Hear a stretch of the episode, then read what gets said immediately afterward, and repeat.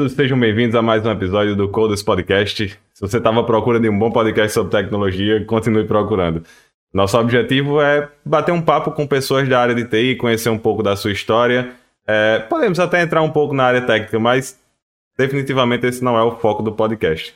É, eu sou um dos hosts, o Ramon Souza. Enquanto eu estou aqui conversando, batendo um papo, mais uma vez, para Lamonia não reclamar de novo. Eu tô de novo aqui de Superboc, então tem que fazer a propaganda. Vai que chega aí um caminhão de Superboc, alguma coisa desse tipo, né? Então tem que fazer a propaganda. É... E hoje, para bater um papo com a gente, nós temos mais uma convidada, nossa primeira dev é, como convidada. Então, seja bem-vinda, Ana Paula. Boa noite. Olá, pessoal. Boa noite. Boa noite. Bom, para me apresentar agora? Não, ainda não, ainda não. Já, já, já, já. Bom, tá Bom, obrigado aí pela, pela, sua, pela sua participação, por ter é, reservado um tempinho. Irmão. A gente sabe que, que é um pouquinho tarde aqui para Portugal, mas. Gente é, Você... Aí tá certo, ó, eu gosto de gente assim. e aí, com a gente também, tá aí nossos dois colegas, Lamunier e Aquiles. Sejam bem-vindos, Lamunier, boa noite. Boa noite, pessoal. Boa noite, Aninha, né, que nos dá a honra da sua presença é, faz um tempo que a gente não se fala, né, Nino? Não grava juntos, né? Porque nós já fizemos muitas belíssimas parcerias aí. Inclusive, uhum. música de Natal que a gente já cantou, foi um espetáculo maravilhoso. É, satisfeito aí pela, pela sua propaganda de cerveja, que a gente sabe que é isso que está mantendo aqui o canal, juntamente com o pessoal que está se inscrevendo pelo Prime. É, a gente agradece sempre. É, e é isso, acho que hoje não tem uma introdução muito longa, não. Vamos vamos, vamos pro que interessa já. Justo. Bom, e também seja bem-vindo, Aquiles. Boa noite. Salve, salve família. Eita, desculpa aí, galera. Ei, podcast é errado isso aí. É outro slogan, cara. É outro, é outro. E aí, coders? Sejam bem-vindos aí. É, se você está acompanhando a gente pelo YouTube, por favor, siga a gente, dá aquele like ou dislike, porque a gente está procurando um hater, a gente não tem nenhum hater ainda. Então, se você quiser ser o nosso primeiro hater, por favor, clica lá em dislike, é, segue a gente também e compartilha. Bota é, aquele comentário, né? Mesmo que seja negativo. Exatamente, pode dizer, é porque a gente, a gente é cresce com isso. Cara. É importante ter os feedback negativos pra gente também não ficar muito. Tá tudo bem, é importante a gente saber onde é que a gente tá, né? Não tem nenhum problema de tá fazendo uma merda, ninguém fala, o pessoal só na amizade tal, tem, tem, que dizer também, né? Exatamente. E se, e se você quiser usar a palavra mais forte e tal, pode usar também, a gente, a gente aprende mais ainda. Então, não se acanhe, pode xingar, pode, mas dê aquela dica, xinga assim, é. oh, é. mas pode gente... diga assim, o áudio existe aquela Existe aquela possibilidade, tipo, é, você dar o seu feedback pensado, tal, não sei o quê, e a gente dizer, faz o seu aí, ô bonitão. Existe também. Mas, em todo caso, assim, a gente. É... Uau! É, em, em, todo caso, manda aí o seu feedback. Eu acabei de ler aqui o comentário do nosso querido Rogério, que mandou, mandou o Prime pra gente, então. É, em breve você vai receber aí o seu certificado para colocar no LinkedIn. Estamos trabalhando nisso, viu? E, é. Pessoal que quer o certificado sem, sem spoilers aí, sem nosso... Tem spoiler, eu não vou dar spoiler não, mas em breve tem. não vou dar spoiler, mas já dando. spoiler, mas já dando. Vamos, vamos seguir aqui. Só antes da gente começar nosso, nosso papo, deixar alguns lembretes. Se você estiver aqui na Twitch e ainda não segue o nosso canal e puder seguir, isso ajuda para que você não perca os próximos episódios. Então, se você seguir toda vez que a gente começar, que a gente tiver live, você vai receber aquela notificação. Isso ajuda para que você não perca os próximos. É... Também, se você quiser é, existe a opção de se inscrever na Twitch. Se você for Amazon Prime, essa inscrição ela pode sair gratuita para você. A Amazon Prime dá direito a você inscrever-se em um canal da Twitch, da Twitch é, em um canal por mês, né? Então você tem lá o Prime que você pode escolher um, um dos canais e, e, e, fazer a inscrição. Em breve a gente está pensando aí em algumas. Lamonia já deu spoiler de uma das coisas que a gente está pensando em fazer. Mas a ideia é que a gente consiga criar alguns tipos de recompensa para quem é Prime, para quem não só para quem é Prime, mas para quem é Prime vai ser mais fácil de atingir e, e conseguir coletar essas recompensas. É, se você está assistindo na, na, no YouTube, como Aquiles falou, deixar aquele, aquele, aquele joinha, se inscrever também no canal, isso ajuda também para que você é, seja notificado. Caso você perca algum, você vai receber a notificação aí quando surgir um novo episódio. E caso você queira ver os episódios antigos, estão todos lá também disponíveis no, no nosso canal do YouTube.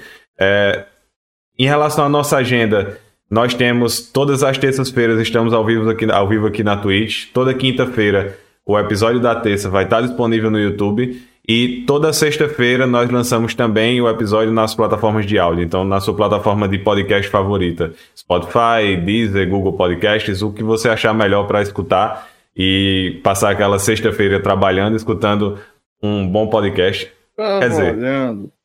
Trabalhando, né? e assim, é sempre bom você se inscrever, né, para você ser notificado quando a gente começar aquela live surpresa do Euro Truck Simulator, né? Que a gente não vai dizer quando vai ser. Eventualmente Exatamente. ela vai acontecer em um dia aí que a gente não sabe. É, não, talvez a gente saiba, mas a gente não vai dizer qual é. E aí os inscritos vão receber aquela notificação para já entrar, para já pegar a sua Kaiser quente e já começar a ouvir Zezo. Quem sabe aí com a participação anda. especial de Zezo, né, ao vivo. O próprio Zezo tocando ao vivo aqui no, no background, enquanto a gente anda, dirige pelas ruas gélidas de Svalbard, o meu caminhão, é, não sei qual vai ser o caminhão, mas algum deles. É, e aí, tem, tem vários, né? Tem, tem vários, cara, tem, mas eu provavelmente vou pegar aquelas Mercedes antiga, aquela, aquela redondinha, Eita, sabe? Que a gente tá acostumado a ver, que é azul, aquela azul. Provavelmente vai ser uma daquela. Ou uma Scania cara, cara chata. Isso é muito aleatório. Sim. Cara, se, se a gente fosse é. fazer, tipo, uma, a capa do DVD, sabe, que coloca aqueles. É, aqueles. Ah, aqueles okay. trechinhos de, de reviews, né? O nosso seria isso. Muito aleatórios. Ah, é, Sim, é, uma, é, uma, crítica positiva, não é? Bom, só para a gente fechar os avisos, então, se você gostou, tá chegando aqui pela primeira vez ainda não sabe, tem um QR Code aqui do lado direito do nosso vídeo. Então, se você quiser, gostou, achou interessante, quiser participar do, do, do nosso podcast, basta escanear o QR Code aí com o celular. Isso vai dar num formulário do Google, você preenche lá o formulário com alguns dados de contato e a gente vai entrar em contato com você para agendar aí uma conversa com também aqui no Codes. Então, acho que agora é isso, podemos começar. Sim, a última coisa é, que eu, eu, esqueci de comentar, na verdade, é, quem tiver aí quiser é, participar do nosso episódio ao vivo no chat, então é só escrever lá, a gente está acompanhando aqui. Então, nós quiser mandar uma pergunta, se quiser é, compartilhar algum tipo de experiência em relação ao que a gente está falando no momento, vai mandando no chat que a gente vai lendo aqui ao vivo. Manda aquela história constrangedora. Eu sei que o pai da Aninha tá assistindo Exato. aí. Manda aquela história pra gente aí. Aquela história boa aí da infância. Né? Vamos, vamos. Exatamente, é, vamos deixar. Aquela história constrangedora, né? Estamos aqui para isso, né? Para constranger o, o, nosso convidado. Claro, Exatamente. Claro. Obrigada. Ou a nós mesmos, né? Como, como nosso querido Aquiles aí, que sabe muito bem, né? Alguém sabe constranger, pode ser a é. gente. Né? É verdade. Eu, eu, acho que eu acho que a convidada tem que começar a falar. A gente já, já falou demais. Ela já tá, ela tá se arrependendo. Daqui a pouco ela vai só se levantar e, e bora. E sair, né? Vai pedir pra sair. Levanta, começa a fazer um cardio aí. Eu já fiz. Não... Chegou aqui, meu gato. Eu não sei como ela não tá fazendo, não tá falando com a gente enquanto faz um cardio. Na, na, na bicicleta ali, né? É, só na bicicleta. Pedalando. É. É porque eu já, eu já fiz hoje, senão eu fazia mesmo. Bom, vamos lá, vamos começar. Então, nosso primeiro e único quadro, né? Que seria é, Ana Paula por Ana Paula. Então, se você pudesse se descrever, é, contar um pouquinho da sua história para quem não conhece, então vamos abrir nosso podcast. Ana Paula por Ana Paula. Olá, pessoal. É, pois Ana Paula, eu, é, eu prefiro Ana mas é Aninha. E eu tenho 29 anos, sou velha. Uh, hoje eu moro em Portugal. Uh, claro, eu nasci no Brasil, morava no Brasil. Eu não sei falar de mim mesma, é muito difícil. Mas eu comecei. Eu vou começar falando de carreira, tá? E eu comecei trabalhando com, com testes em 2013, lá no, em João Pessoa, no, estágio no UFPB. E dali eu comecei eu comecei a ver que aquilo era para mim e pronto, saí dali, fui para fui trabalhar em outras empresas profissionalmente E teve um momento que eu pensei, ah, não quero mais ficar em João Pessoa. Eu, tipo, eu sou muito assim de querer uma mudança. Passa dois anos, eu quero mudar, fazer alguma coisa diferente na minha vida. Aí eu falei, ah, eu vou, vou sair da casa dos meus pais e vou tentar a vida fora daqui. Tava, tava é, namorando, tô, já, já tinha começado a namorar com o Nelson. Eu pensei, vamos embora. Fui-me embora para onde? Para Florianópolis. Fui pro sul, saí do Nordeste pro sul, pá. E comecei uma nova vida ali, comecei a conhecer outras tecnologias. Com a Feli que eu conheci Ruby e gostei muito. Primeira, primeira linguagem sem tipos, não tipada. E aquilo me agradou muito, mas eu fiquei com aquilo guardado ali, sabe? Aquele negócio. Foi ele que eu comecei com automação de teste também. E sempre tive essa vontade de desenvolver. Eu sempre gostei. Tipo, eu fazia. 2007 eu tinha um blog e era Tech World, Mundo Tecnológico, era incrível.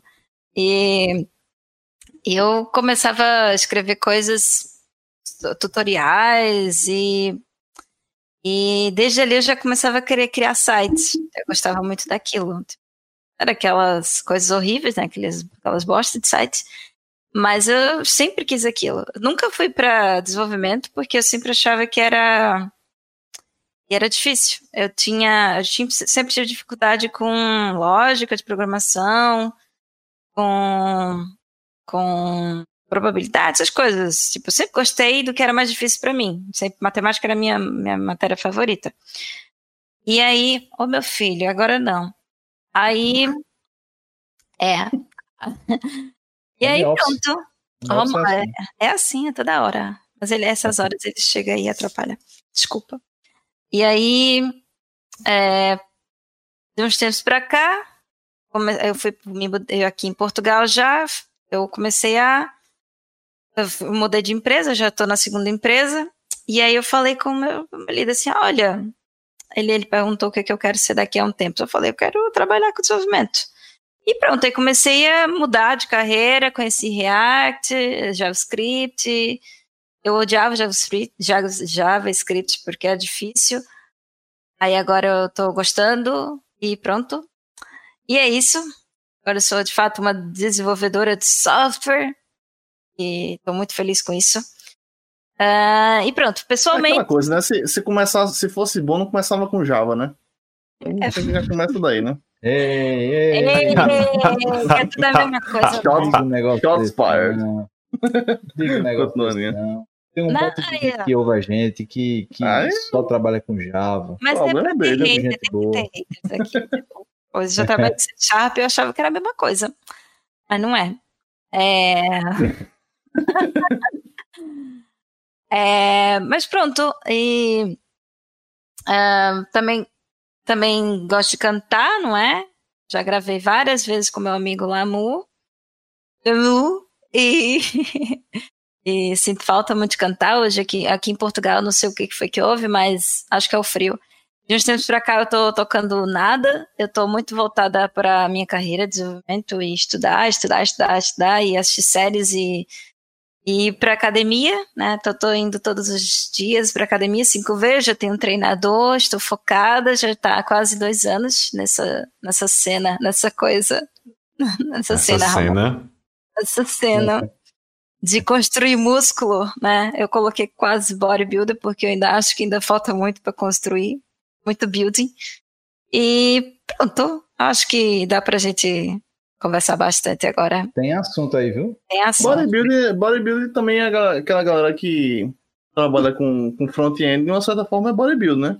Que o cara tá fazendo as coisas que fica dentro da tag body Misericórdia. Ah, ah, Ai.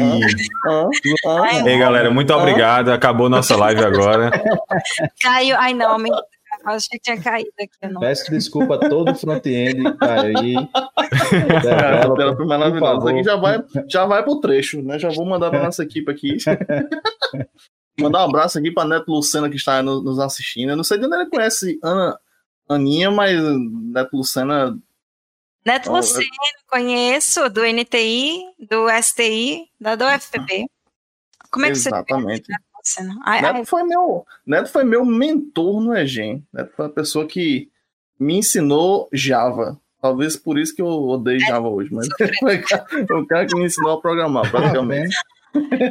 Cuspindo no prato que comeu. Era um É sonho. assim que a gente perde um Ainda é. espectador. Ele já foi. Ah, não, continua. É, Mas, e aí, mas e aí, como foi essa transição? Tu disse é, dessa, a transição de tester para desenvolvedora. O que é que motivou? O que é que deu esse estalo na tua cabeça que tu queria ser desenvolvedora? Foi grana? Se foi grana, pode dizer também. Tem, aqui a gente não tem muito. Não Mas pode falar. Como, primeiro, o que foi que motivou essa mudança e depois como é que foi essa mudança? O que aconteceu depois? Se se acostumou? Se pretende voltar a teste? Se quer fazer outra coisa da vida? Não, não, não aí? pretendo voltar, Criar não. É, vou, vou criar uma vaquinha.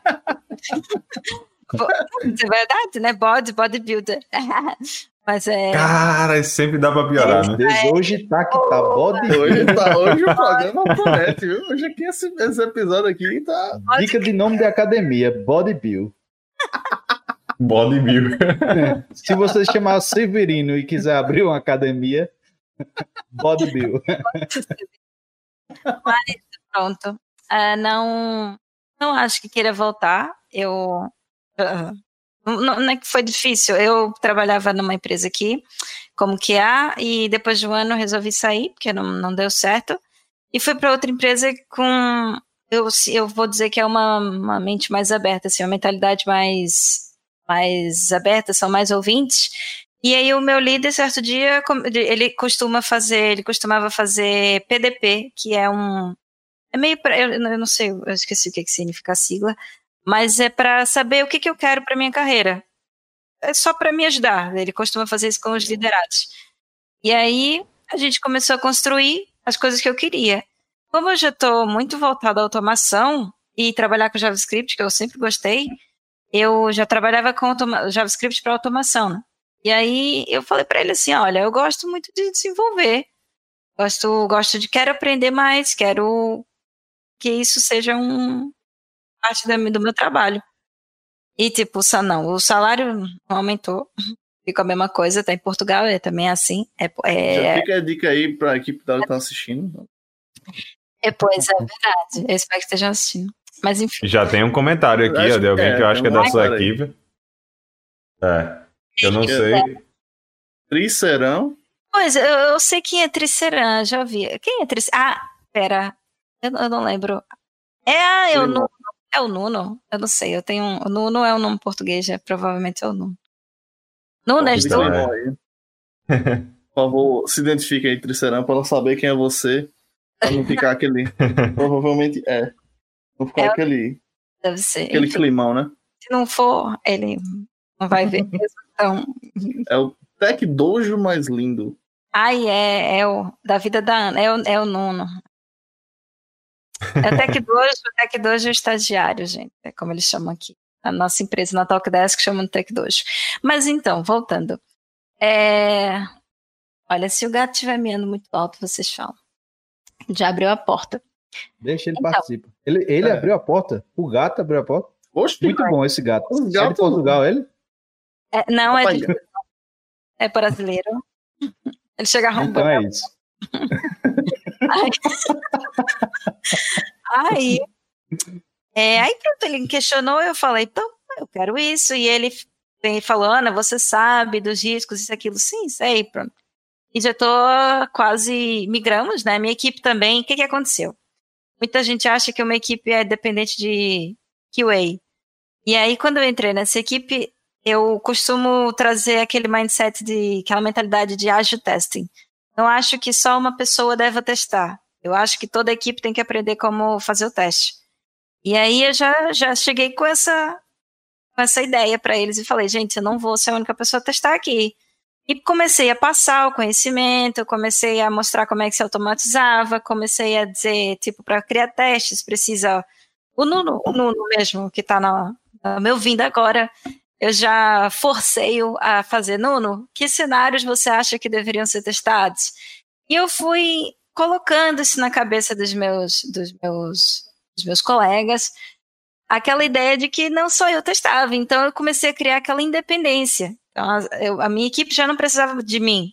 Então, eu, o meu líder, ele observou que eu podia podia não ter um QA na equipe, podia, eu podia fazer parte da equipe de desenvolvimento a partir de agora.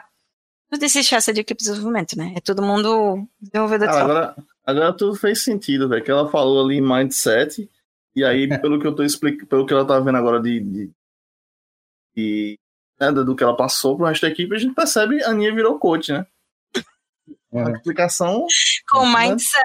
É verdade, é verdade. É, né? Ela falou mindset e tava explicando. Mas assim, é... eu fiquei curioso com uma coisa que você falou. Tipo assim, ele falou, o, o seu líder falou para você é, se você entendia os riscos. É, assim, o que, que ele queria dizer com riscos da mudança? Sim, não, o que, que, que, você vê como, como riscos? Não, não foi bem da mudança, é porque a minha equipe é muito, era muito jovem, vamos dizer assim, não é jovem, é meio que pessoas jovens ainda precisavam de uma mentoria. Tipo, eu, eu não lembro mais. Oh meu Deus, o gato quer aparecer. aqui ele. Pronto, fica aqui. Aí precisava de uma mentoria e tipo, e eu se fosse para developer, para desenvolvimento, também precisaria de mentoria. Então era mais uma pessoa para aprender mais coisas e a equipe poderia, tipo, vamos pensar assim, poderia, poderia desenvolver mais, poderia ainda demorar mais a entregar, vamos dizer assim, entende? Uhum. Tipo, tinha eu e tinha mais gente para ser mentorado, é. Os, as pessoas que estão aqui no chat, eu já estou vendo, tenho meus colegas e eles sabem dessa história, o Rafael, tá o Nuno, tá o, o José Barros, são todos meus colegas, eles estão aqui me prestigiando. E... Sejam bem-vindos todos. Tem, tem, tem, biscoito aqui na. Vou pegar um biscoito aqui fica, na. Vai ter, fica, vai ter bolo, né? Tipo é. Assim, se tiver bolo, a gente fica. E, tipo, era mais essa situação, esses riscos, porque a minha equipe tem muita gente que precisava também de ajuda. Tipo, não só eu, eu tinha mais um conhecimento de qualidade. Uhum. E aí, eu, eu, do nada, eu falei, tipo, eu quero quero ser desenvolvedora. E, e foi uma coisa natural, foi acontecendo, não, eu não deixei de ser QA da noite para o dia, eu continuei testando, continuei ajudando, continuei dizendo, olha, não deveria, a gente, não, o papel de QA, né, de, de quality assurance, a gente tinha que garantir que bugs não iam para produção. Pronto, do, do, seis meses, assim, um tempo depois, a gente formalizou isso. Mas ainda considero que estou em processo de transição ainda faço, ainda preciso de uma ajuda ou outra, tipo, não consigo totalmente desenvolver sozinha. E, e foi assim, a minha equipe hoje já não é dependente de QA. E aí a gente consegue a gente consegue construir os cenários, a gente vai lá e testa, se eu desenvolvo, eu peço para alguém testar, no seu testo, e pronto. Foi uhum. meio que natural. Meio que assim, é, isso eu, eu, não sei se vocês é, tem uma aplicação de ágil no, no, time de vocês? Existe alguma. Vocês usam um Scrum, alguma coisa assim de, de é que tem essa filosofia de ter o time mais é, multidisciplinar, né? Todo mundo fazer tudo. É, assim, como é que eu, eu, eu fico curioso para saber assim como é que essa essa mudança foi tipo, tipo assim se foi alguma coisa que meio que já era planejada ou foi algo que tipo assim a sua mudança de QA para developer meio que é, disparou isso, né? Fez com que o time meio que entendesse, não, a gente aqui não precisa mais, digamos, contratar uma pessoa de QA, né? A gente pode é, trazer a qualidade para um nível de desenvolvimento. Como é que foi feito isso? Foi, foi, foi a base disso mesmo. Eu acho que a minha mudança ajudou, influenciou o pessoal. Uh, tipo, a gente usa o Scrum o Gira, a gente usa o Gira para isso. E sei lá, funciona bem. Desde o início eu sempre dizia, tipo, o, a, aquela fase de QA, né? Aquela fase, tem aquela coluna de testes, aquilo nunca deve ficar cheio de coisas. Eu sempre, sempre falava, falava, tipo, sempre, eu não vi agora a palavra, mas como é que eu digo? Também a gente tem a Agile Coach, a gente tem um coach que é o Agile Coach, que é, eles estão sempre... Além da Aninha Coach, né? Além da Aninha Coach, eu sou coach de QA. Além da, da Aninha, a gente tem a Jael Coates, que também ajuda muito a influenciar, sempre olhar o board da direita para a esquerda, não pegar muita coisa. A gente também é uma equipe muito de, de ver se o WIP tá, tá, tá enorme, tá, tá, tem muita tarefa em progress, quando deveria ser, ser apenas duas tarefas. E eu, eu acho que, que influenciou, assim, tipo, mais para a área de qualidade. Mais para a área de qualidade, todo mundo começou a perceber que não era necessário. Ainda algumas vezes a gente ainda sente falta de uma pessoa de QA. Por exemplo, eu sinto que, eu não sei se o Aquiles concorda comigo, mas eu acho que uma pessoa de, de QA é muito útil, é, ajuda bastante quando essa pessoa pensa em cenários. Eu acho que é a pessoa que consegue prever os problemas. E às vezes eu já não estou mais pensando nisso, eu, eu já estou pensando só no desenvolvimento. Eu agora posso passar a, a pessoa que esquece, eu já estou formada, né? Já estou a desenvolvedora que esquece, já coloquei bug em produção. Então. É já, ah, então já está formada, de fato. Parabéns, já, parabéns. já botou bug em produção. Eu, eu, vou, eu, vou... eu vou dar um pinguinho de, de, contribuição nisso, porque é uma coisa que eu discuto muito com a galera, porque tem um, é, em QA tem muito isso, né? Tem a galera que gosta da parada, que sente aquela, aquele, a, aquela alegria, achei um bug. De, de, ter um processo isolado, de dizer assim, caramba, consegui, achei cinco, achei seis bugs aqui. E aí, quando eu achei cinco, seis bugs, e o meu colega, por exemplo, encontrou só três, aí fica aquele negócio, ah, porque é como se fosse um atestado de que o, o, a, o QA é melhor do que. É um atestado de capacitação, né? Só que eu acho que não é bem por aí. E vai, vai também. Eu, eu concordo com esse, com esse modelo de que todo mundo é desenvolvedor de software e que todo mundo quer entregar. Então, para mim, não tem graça nenhuma quando eu, quando eu encontro problema que vai voltar e que vai atrasar a equipe, porque aquilo ali vai ter que voltar. É, eu, na empresa que eu estou agora, o pessoal tem uma mentalidade muito assim e, e, é uma das é a primeira empresa que eu encontrei que realmente pensa dessa forma assim, que tem que você é software é software engineer, só que você tem ênfase em QA, você tem ênfase em teste. Então você uhum. vai saber mais, você, você fica como uma referência para a equipe quando você quando precisar elaborar um cenário mais, mais profundo de alguma coisa. Mas, no geral, todo mundo elabora cenário, todo mundo testa, todo mundo se ajuda. Porque aí as coisas fluem melhor desde o princípio, né? Aí eu, é ruim, é ruim. Eu já tô saindo aqui do papel do, do papel do, do, do podcast, que é, o, que é o cara que fala do que não entende, mas é porque eu fiquei entusiasmado com isso. eu também é, fico. Sim. É muito Sim. massa. Aí, tipo, tu, tu, nota que isso aí tá, tá migrando para ficar com esse formato, ou foi um caso isolado que aconteceu lá na tua empresa e que não acontece muito assim no mercado, com a tua experiência? Uh, eu acho, pois eu não tenho muita. Não ouço muito das outras empresas daqui. Como é que estão? Eu, faz tempo que eu não, não faço entrevistas, né? Mas.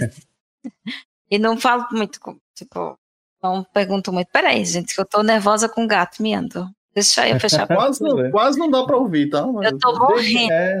Peraí, peraí. Fica bem baixinho às vezes, só é. porque você falou que a gente prestou atenção. Tá, volto.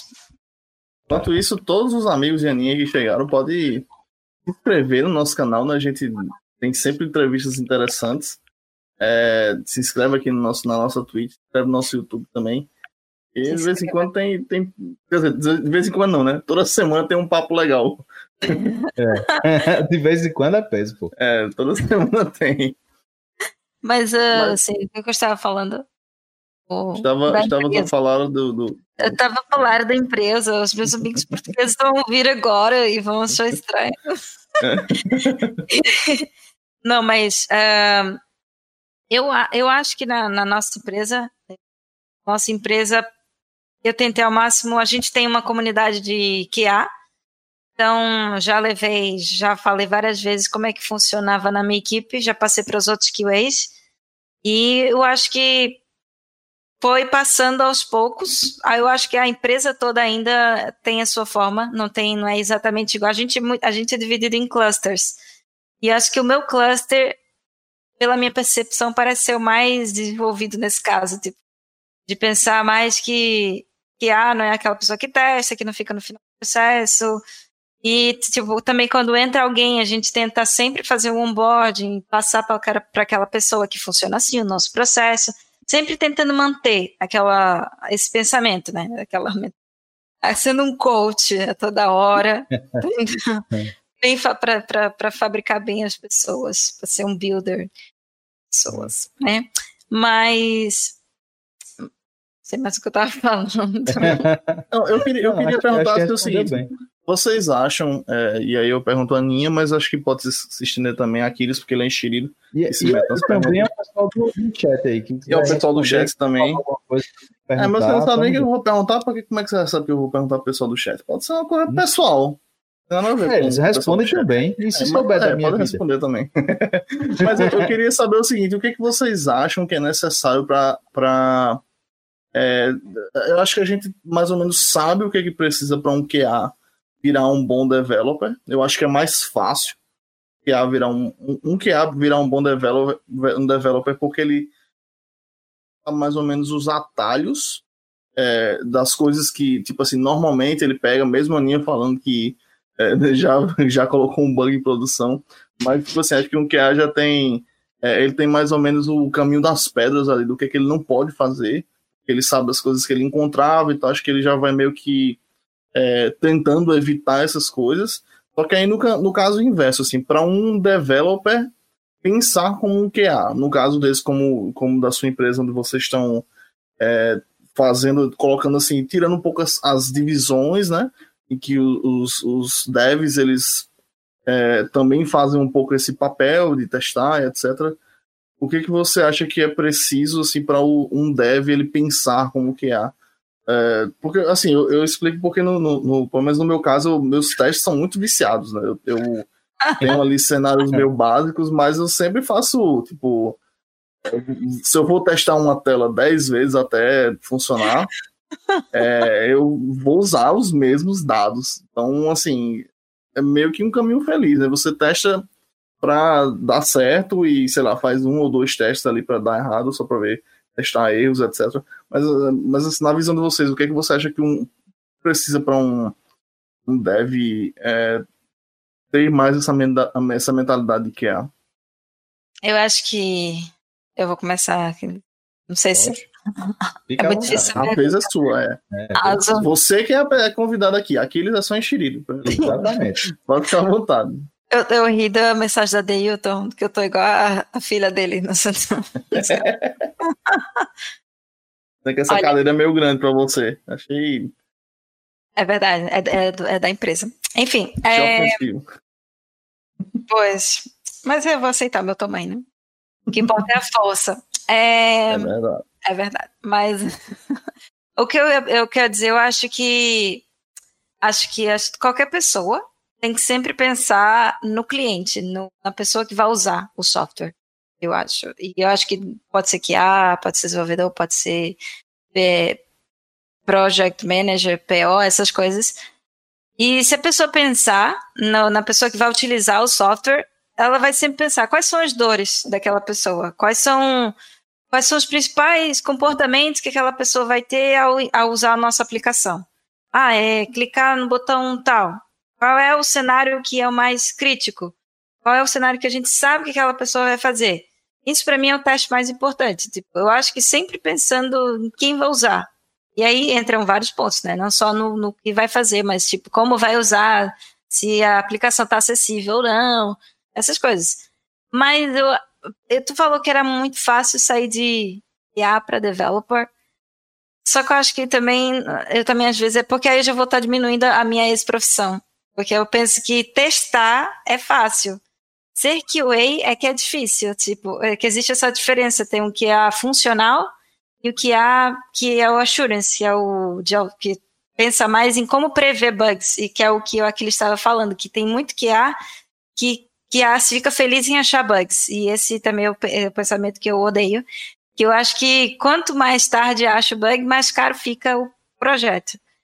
E, e para testar, que é o que a gente mais precisa na nossa equipe, às vezes qualquer pessoa pode fazer.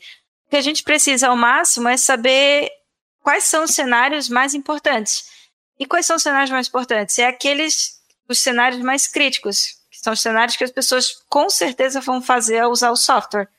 E geralmente a gente começa, por exemplo, quando a gente, quando eu sendo QA, quando vou escrever teste, quando eu escrever, porque hoje eu escrevo menos, quando eu escrever teste, eu penso no acceptance criteria, no, nos critérios de aceitação daquela, daquela história, que geralmente são escritos pelo PM, pela pessoa de negócio de requisitos, né, que a gente chamava-se antigamente. E a partir daquilo eu penso, tipo, na minha, no meu software isso tem que funcionar. Então, a partir desse momento que isso tem que funcionar, eu tenho que garantir que aquilo funciona, como fazendo tal teste. Tipo, eu já eu tento às vezes a gente ao máximo meus colegas estão aí para me ajudar. É, a gente tenta ao máximo testar o caso real, o caso que vai acontecer sempre. E, aí, às vezes, pode ir para uma, uma regressão, pode, pode ir para um teste unitário, essas coisas.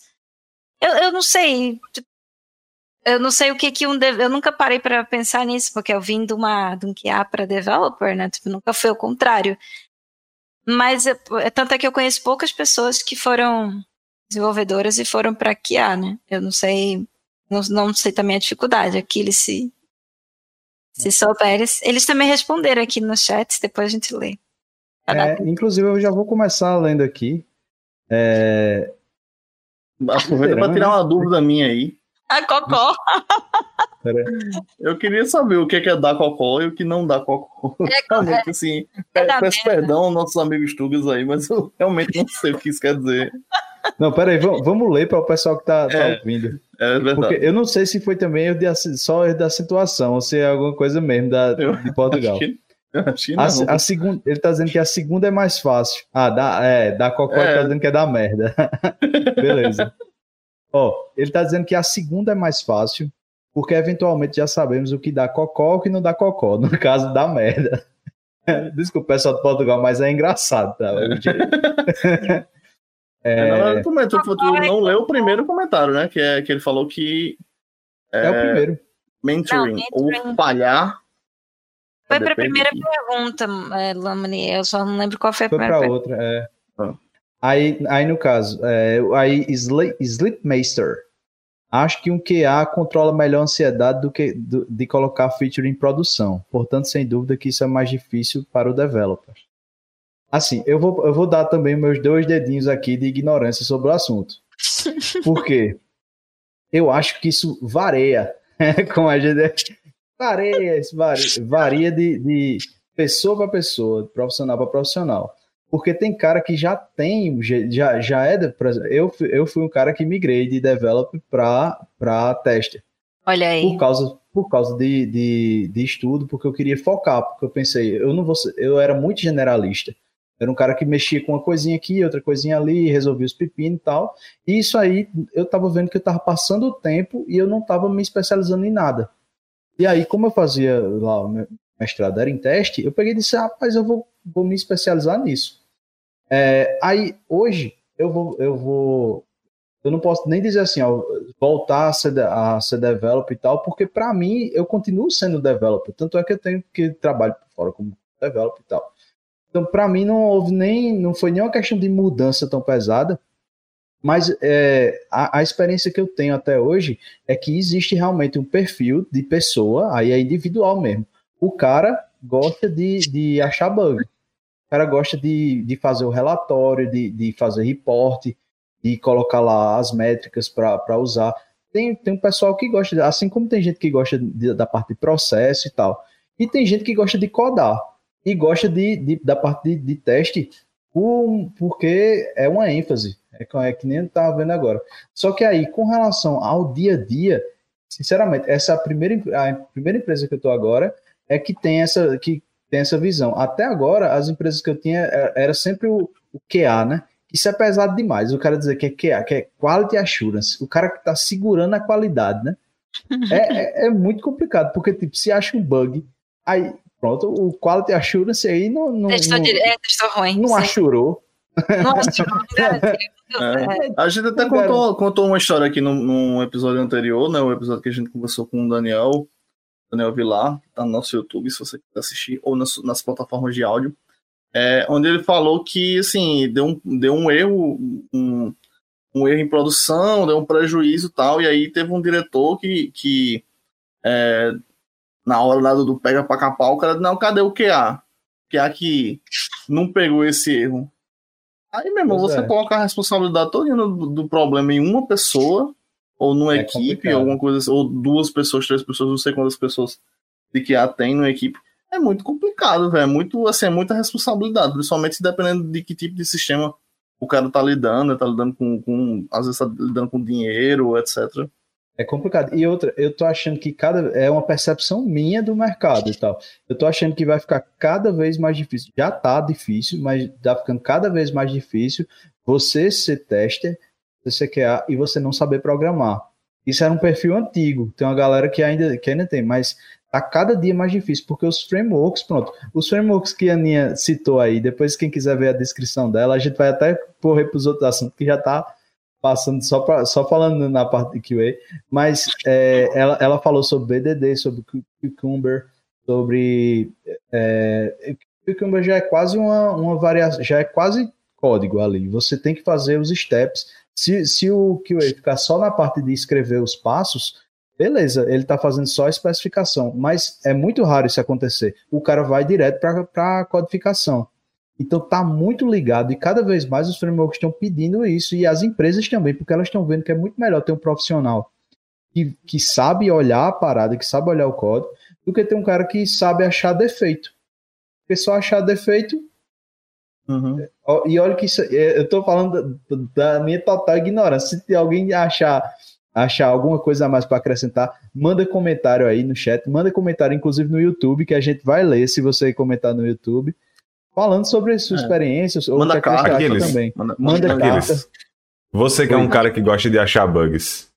O que é que você gosta mais? Você gosta de achar bugs ou você gosta de batata? Deixa eu, eu gosto de batata. Pô, é referência aí, né, galera? referência aí de Hermes e Renato aí. Pra quem... Ó, é, é, mas assim, eu, eu, eu acho que um, um, teve um, um, um, um amigo meu que. Um, amigo é uma palavra muito forte mas é uma pessoa que, eu, que trabalhou comigo, um brother. muito sábio, é, que uma vez usou, é, ele cunhou um termo, não sei se foi ele que cunhou, mas ele usou um termo assim que eu achei muito interessante, que era o é, dizer que na empresa que a gente trabalhava tinha, só tinha, era o famoso teste de macaco. É o caboclo tá batendo Sim. nas teclas lá. Jogada de carro, é, Cara, o pior que tem, tem um conceito de teste que envolve isso. Eu já vi, eu já vi eu não sei se Aquiles e Aninha vão, vão ter mais experiência aí para falar, mas eu já vi de, de mobile. Existe um. um é, tem existem serviços. É, existem serviços na internet de monkey test. E aí, tipo, você bota lá o seu app. E a ideia é mais ou menos essa: ele vai simular como se os usuários estivessem lá batendo na, na, na tela. Como é celular, é mais fácil, né? Então você consegue simular batidas altamente aleatórias. Não, mas mas, eu, é. mas o conceito é mais assim. O conceito não é bem exatamente. Não era para ser alguma coisa que faz sentido. Era mais para ser uma, no sentido de falar assim, do teste, você fazer o teste mais simples possível, né? É você pegar uma tela e ficar lá digitando coisas lá nos inputs e depois, ó, aqui esse campo era para ser 50 caracteres e agora está recebendo é, 60. É um teste exploratório. É só ficar testando e. Mas pronto. É coisa do que há. É. Não, então, aí, assim, a, a, a questão é que, assim, é, é um, um a, a, crítica que era feita era que, tipo, era, um, era uma coisa muito, é, digamos assim, se, é, exatamente, era muito, tipo, era só isso, era só fazia lá aquele teste de tela, via lá o campo, tá testando se tá entrando aqui, esse campo era para ser 50, tá recebendo 60, ou esse campo era só números, tá recebendo texto. É, beleza. É, mas... é um teste, é um teste. Não tô, dizendo, não tô negando a validade, né? Mas, tipo assim, é só isso, tá ligado? Tem, é. Hoje em dia é uma área que se expande muito mais, né? tem muito mais coisas envolvidas. Coisa que um teste unitário já faz, né? Já testa. Tudo que tu falou, o teste unitário já faz, já, já, a pessoa já não tem se trabalho. Você, se você fizer, né? Se você elaborar. já faz, se, se tiver, tem, né? É. É, é o se seguinte, tiver, tem. É o seguinte, tem uma, tem uma parada é, é, nesse, com essa com questão de teste que não, tem o teste exploratório, tá? E o teste exploratório ele é feito seguindo uma linha. Você tem, você tem os scripts e você segue os scripts, ou então você tem uma mínima noção do que aquilo ali está acontecendo. E tem o teste ad hoc, que é esse nível de teste que é tipo, é você já fez os cenários, você já, já, já estudou, já viu o que é que tinha que fazer, só que você ainda subestimou a capacidade do usuário de fazer alguma besteira. Então, o que é que você faz? Você faz essa, essa abordagem também de mock test, porque você vai, que é a ADOC, e você acaba encontrando, é tipo uma mineração mesmo de, de bug, você acaba encontrando um cenário que ninguém pensou e que está entrando ali. Às vezes, às vezes quando entra um, um texto, alguma coisa é, no, no, campo, dá lá um number format exception do outro lado, que, que nem o episódio de Daniel Vilar, aí, aí a galera tem que dar uma olhada lá no episódio de Daniel Vilar. E aí o cliente vai ficar puto. E aí tem essa, tem essa questão também. O, o teste passa por tudo isso, tá ligado? Por isso que é difícil você dizer assim, é um perfil exato de, de eu acho que varia de pessoa para pessoa e também varia de empresa para empresa. Tem empresa que, que é, pensa de uma forma, tem empresa que pensa de outra, mas é, é um, para mim assim, o, o cargo de, de, de, o trabalho de tester ele é um cargo que, que tem que ter, assim, é, não é só software, o cara tem que ter alguma especialidade, um pouquinho, tipo, para poder pegar essas coisinhas. Mas, tipo, eu não acredito que o cara tem que ficar só nisso. Eu acho que o cara é software engineer com ênfase, com ênfase em teste. É o. É, é verdade, porque eu, eu posso ter migrado, mas eu não, não deixei de gostar, eu gosto de fazer muito teste. Tipo, se bem que às vezes, quando a gente faz alguma tarefa em pair, às vezes sobra o teste para mim. Eu digo, não, não quero, porra. Eu já passei a minha vida toda fazendo teste, eu tenho que fazer mais. Mentira, mas eu faço. Enfim, é isso. Mas, assim, okay. É, existe uma, uma, uma, coisa, uma curiosidade, assim, que eu tenho, que o que você vê é, Aninha, é, deixar bem claro aqui que a pergunta é para Aninha. É, Fica na dúvida, Aquiles. É, não, não tomar conta do programa. Sim, deixa eu falar. É. Tendo tretas aqui. Não, mas assim, era mais pra saber assim, tipo. Existe aquela sensação de que. É, assim, testes demais. Acho que, tipo, deve ter aquela coisa de tipo, ah, não, já, já tá bom. E você, como QA, já, tipo, tem aquela coisa, não, mas acho que aqui era bom fazer mais uma coisa aqui, verificar mais um negócio aqui e tal. Ou existe essa, essa. Não sei se, se deu para entender o que eu, eu quis dizer. Existe essa diferença, assim? É, eu não sou mais que A, foi para mim. Ah, foi pra. Ah, como, como deve, né? Tipo assim, você, com, com, com a mentalidade de QA, trabalhando é. como deve, você tem essa, tem essa coisa assim de tipo, não, mas aqui eu acho que ele precisava fazer mais um, escrever mais um teste para isso aqui, ou verificar mais isso aqui, enquanto que o dev meu que não, aqui já tá bom, já, já, já, já foi. Sim, sim, sim. Acontece muito. Acontece muito e eu ainda, tipo, não, não consigo tirar essa veia. Acho que eu nunca vou conseguir. Tipo, tem, tem coisas que passam, tem coisas que não passam, mas sempre que a gente está desenvolvendo alguma coisa, eu penso, eu às vezes quero ainda testar, porque eu posso pensar que, ah, peraí, eu lembro de um cenário, ainda não, não consigo tirar aquilo de mim, não, não, não sai. Tem, às vezes eu tenho isso, só que quando eu penso nisso, eu tento ao máximo trazer a, a, esse meu, meu jeito de ser ainda para a pessoa que está comigo, para minha equipe, principalmente para minha equipe.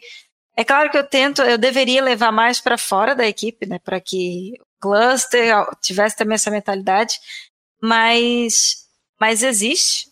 Só que, tipo, eu tento guiar também pela razão um pouco, não só pelo, pelo, pela intuição que é se a gente está fazendo teste unitário, eu vou, vou pensar, será que eu consegui cobrir tudo? É claro, eu não acredito naqueles 100% de coverage, aquilo ali é, para mim é, é, é, impossível, mas eu vejo, a gente fez isso, isso e isso, a gente conseguiu cobrir todos os cenários? Sim, pronto. Quando passa para um teste de integração de componentes, de UI, e aí a gente, a gente come, eu, vou para o mesmo pensamento, e, e sei lá, tipo, eu tento não pensar muito em edge cases, mas acontece ainda. E pronto. E quando é para testes, a gente costuma fazer testes unitários, testes de integração e testes de regressão, que são com selênio, essas coisas. E mas é bem de boas, assim, a gente sempre pensa se está cobrindo o suficiente, a gente tem essa maturidade. Uhum. Cobriu o suficiente? É para frente. A gente também costuma testar em staging, a gente sempre faz bastante teste, todo mundo faz bastante teste, só sou eu. Mas ainda parte mais de mim. Ainda parte de mim, eu acho que o meu líder também ainda espera isso um pouco de mim. Ah, não faz nem um ano que eu, que eu tô como desenvolvedora. Então, ainda, ainda sinto que devo ajudar nessa parte. Eu acho que vai aos uhum. poucos. Tá, tá ainda aos pouquinhos. Mas, pronto, é, ainda fica na minha equipe, né? É, é só na minha empresa. Eu gostaria de começar a passar isso para fora. Eu acho muito uhum. difícil. É, é porque assim, eu acho que é, entra numa coisa até que eu, eu não lembro exatamente quem foi comentou, mas é, eu acho que uma das pessoas da tua equipe falou que assim que o, o Dev ele tem muito aquela, aquela pressa de colocar um sistema em produção. E isso é uma coisa que me fez refletir sobre, né? Que eu achei que foi um pensamento muito interessante de você. Eu pensei a mesma é, coisa gente, também, quando eu vi. O Dev, ele quer, tipo, pô, aqui é terminar, tá rodando, tá, bora, vamos embora, que já tem mais coisa aqui na fila, já tem um prazo a cumprir, enquanto que o QA, ele sempre, sempre, sempre tem aquela Tipo assim, ele. É, eu acho que é o. O, o que é o pé no freio, peço... né? É, e aí eu peço desculpas aí ao pessoal, ao pessoal as famílias brasileiras e portugueses que estão ouvindo, que aí eu digo assim, que o que é sempre o cara que tá com o cu na mão, né? Porque ele é Mas o é assurance. É, ele é a garantia. Mas a chance quer dizer garantia, cultura, né? Pô. É, vai depende muito da cultura. Porque tem cara, ó, tem cara que eu já vi, pô, parar, parar, parar a produção developer, parar, dizer assim, galera, isso aqui vai, vai dar merda se não, se não testar e se não fizer teste automático. A gente não pode deixar isso aqui subir sem teste automático. Eu já vi isso. Eu já vi Obviamente que tem, mas eu, eu acho, aí eu acho que é outra coisa. O que você tá falando é outra coisa. O que eu acho que o Lamu tá falando é, é em relação à quantidade de testes. É tipo assim, você, a maior parte dos devs e aí eu me incluo nisso. Você pensa em alguns cenários de teste. Então, hoje eu trabalho com teste, então eu tenho que ir lá, eu faço qualquer coisa, eu tenho que fazer o teste daquela coisa. Só que aí, tipo, o tempo que a gente quer passar fazendo o teste, muitas vezes não é o tempo necessário e, tipo assim, muitas vezes você pensa, ah, isso aqui eu poderia estar fazendo uma outra feature ou outra coisa, e você acaba fazendo, tipo, pensando em alguns cenários a maior parte deles felizes. Né? Você pensa em cenários de erro óbvio, né? Ou é um cenário de erro que. É. E aí você quer colocar isso o mais rápido possível em produção. E aí talvez o, o QA ele já entra para dizer, peraí, vamos com calma, não vai entrar agora. E aí é diferente um pouco do que tu falou, aqueles. Tem que ter teste. Isso aí, beleza, é uma coisa. Agora, o nível de critério do teste é que eu acho que, que é muito variável. Entendeu? Muitas é. vezes o, o, dev ele não tem uma cabeça de, de, de, de QA de dizer assim, pô, como você falou, aquele, aquele caso lá, mais uma vez falando do episódio de Daniel Vilar, e o cara foi lá e digitou. Existe, existem, ali, ali beleza, foi bem óbvio, porque deixou entrar caracteres é, ao invés de só números, né? É, deixou entrar letras ao invés de números. Isso era algo que poderia ter sido pego facilmente no teste. Mas tem casos em que, em que não é tão simples assim. Que às vezes você pode colocar um caractere e ele vai tratar de uma maneira diferente. Não sei muito bem. E eu acho que aí é que entra bem o papel do QA, né? É.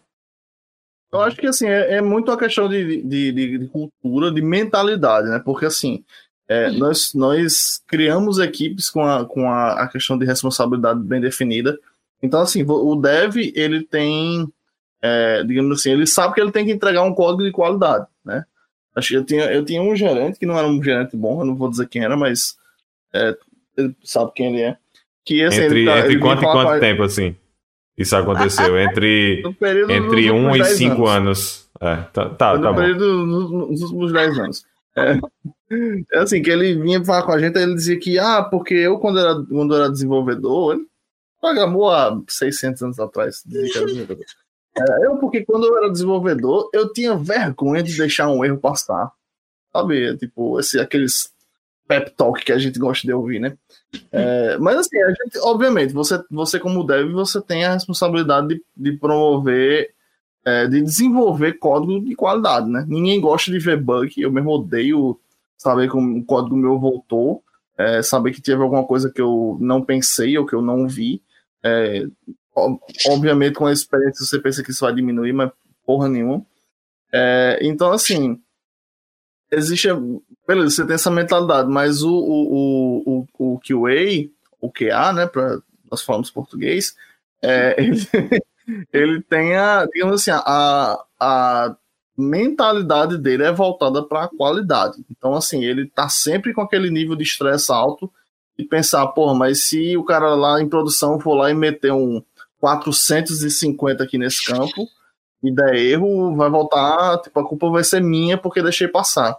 Então, tipo, é, talvez a gente seja uma mudança de cultura também de colocar essa mentalidade de responsabilidade de ser algumas empresas têm de você meio que ser dono do produto, né? Você está desenvolvendo, você é dono daquela funcionalidade ali, independente de que o que o, que o Way deixou passar, que o, o engenheiro de, de DevOps colocou no ar, ou etc. Mas você é o dono ali, você tem que ter essa mentalidade de que aquela que aquele produto ali é seu e que você tem que, tem que garantir, né? Eu acho que é a, a palavra, a palavra forte aí do que o é isso, é a garantia de qualidade, né?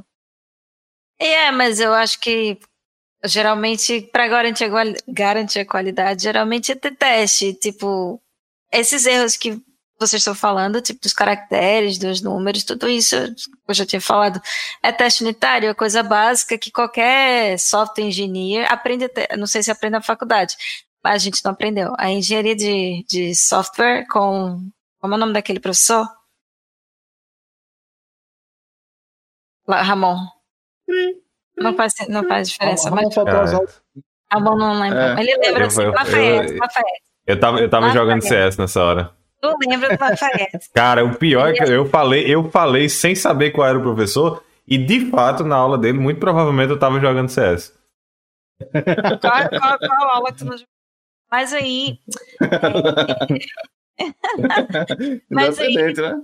Foi, mas foi. Mas isso, era, era até um, isso era até um, uma coisa que quando eu saí da faculdade, eu saí sem base nenhuma. Tipo, também eu poderia ter ido para a área do mal, mentira, para a área de desenvolvimento. Mas eu fui para a área de teste tive que, e aprendi no, no trabalho lá.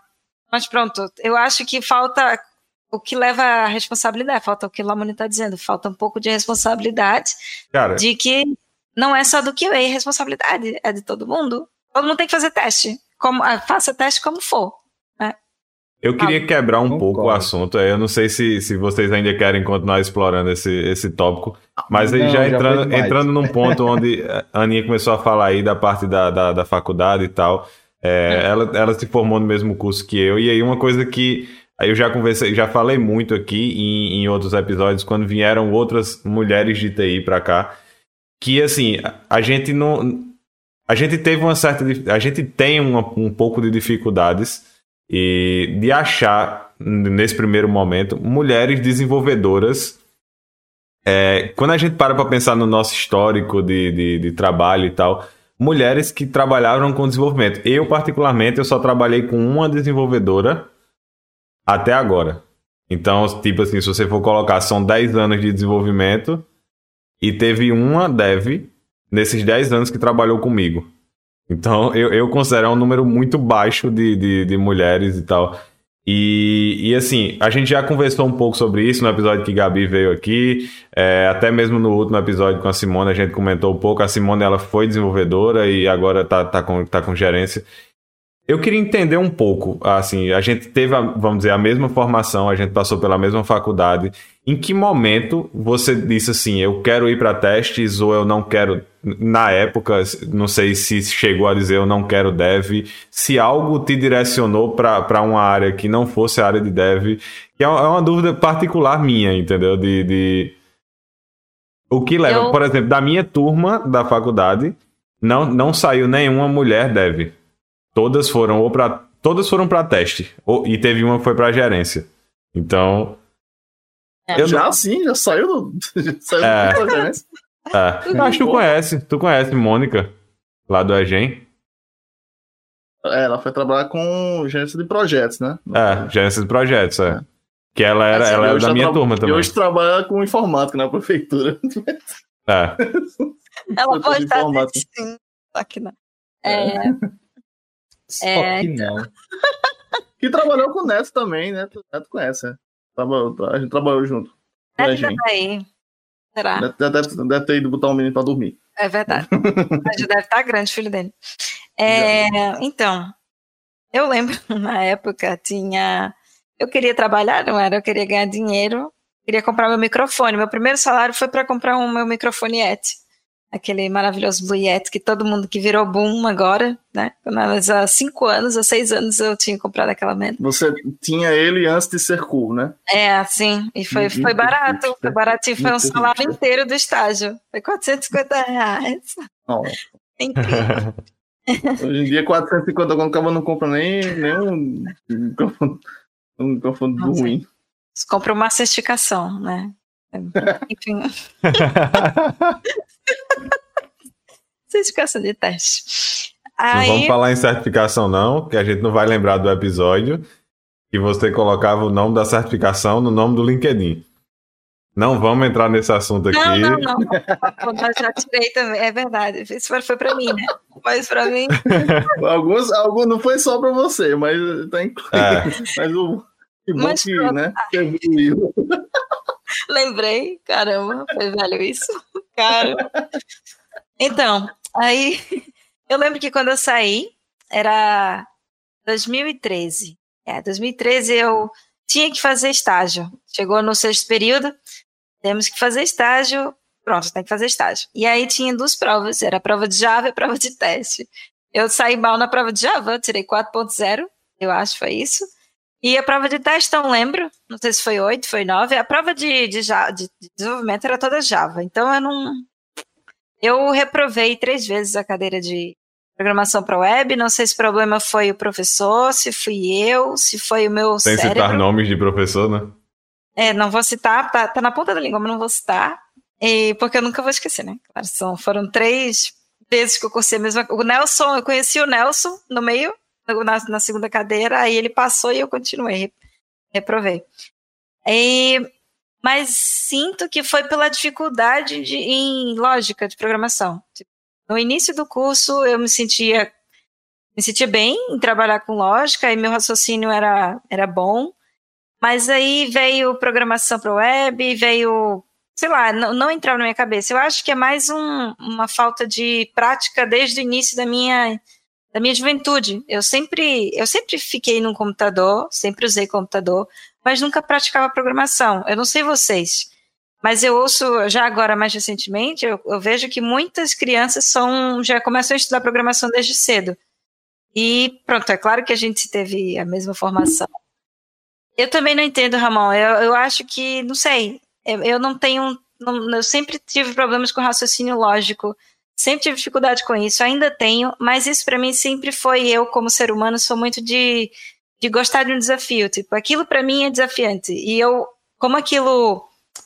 Como no início da minha carreira, quando eu era mais jovem, eu não tive coragem de, ah, quero, quero desenvolver, eu gosto disso, eu sempre gostei eu não tive coragem, vou fazer isso. Ah, Eu fui para o teste porque era mais fácil, eu tinha qualidades como, tipo, eu sou observadora, eu, eu gosto dos detalhes, eu, para testar, eu, eu tenho muito, eu observo tudo, então eu consigo ver onde tem problemas. E aí foi me guiando para aquela veia, né? A veia de QA e trabalhar com aquilo, eu gostava. Comecei a descobrir automação, comecei a gostar de mais, voltar a pensar em desenvolvimento. E comecei a estudar mais. E não sei, tipo, é, ainda hoje é difícil para mim, nunca foi fácil. Só que eu tento ao máximo estudar e praticar, porque para mim é, é o segredo do sucesso. Foi uma coisa que eu não fiz quando era mais jovem. Eu não praticava. O curso mesmo, eu fiz a cadeira, só que não praticava aquilo. Eu fazia, estudava perto da, da em cima da hora. É, banco de dados também, quase que eu reprovava. Passei na primeira, passei com 5.0. Mas eh, mas Não, assim, assim. a, a minha eu- pergunta, eu, eu entendi. A minha pergunta é só para explicar um pouco melhor o contexto. É que, por exemplo, a gente já, no caso, a Simone, a Simone passou por casos em que, tipo, havia comentários de, de professores ou de, de alguém que, que passou pela, pela carreira dela que meio que diminuía, como se fosse assim: ah, é, mulher não, não é para desenvolver. E assim, eu, eu comento muito aqui no, no, no, no podcast que eu não vi isso durante a minha formação. E aí eu não sei em que momento específico é que, que acontece. No seu caso, beleza, você, você justificou que é sua preferência de fato. Mas aí, o que eu queria saber mas, era, por exemplo, imagina se fosse algo no curso, algum professor específico que meio que direcionava um, um homens para um lado, mulheres para o outro, ou até mesmo no estágio, por exemplo.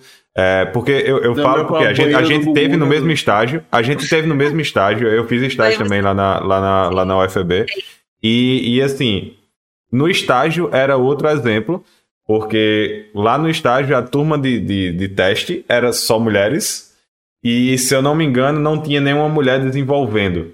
Então, tipo, eu não sei se o, o, estágio meio que direcionava isso, se era a opção da, das mulheres. No seu caso, você falou que foi por questão de prova, por questão de, de escolha mesmo, que no final você passou para teste, se identificou mais com teste. Beleza. Eu queria entender de fato isso, entendeu? Se existe alguma barreira, se existe algum tipo de, de, de, de direcionamento, tanto no curso como no estágio, para outra coisa, mas você sonou minha dúvida.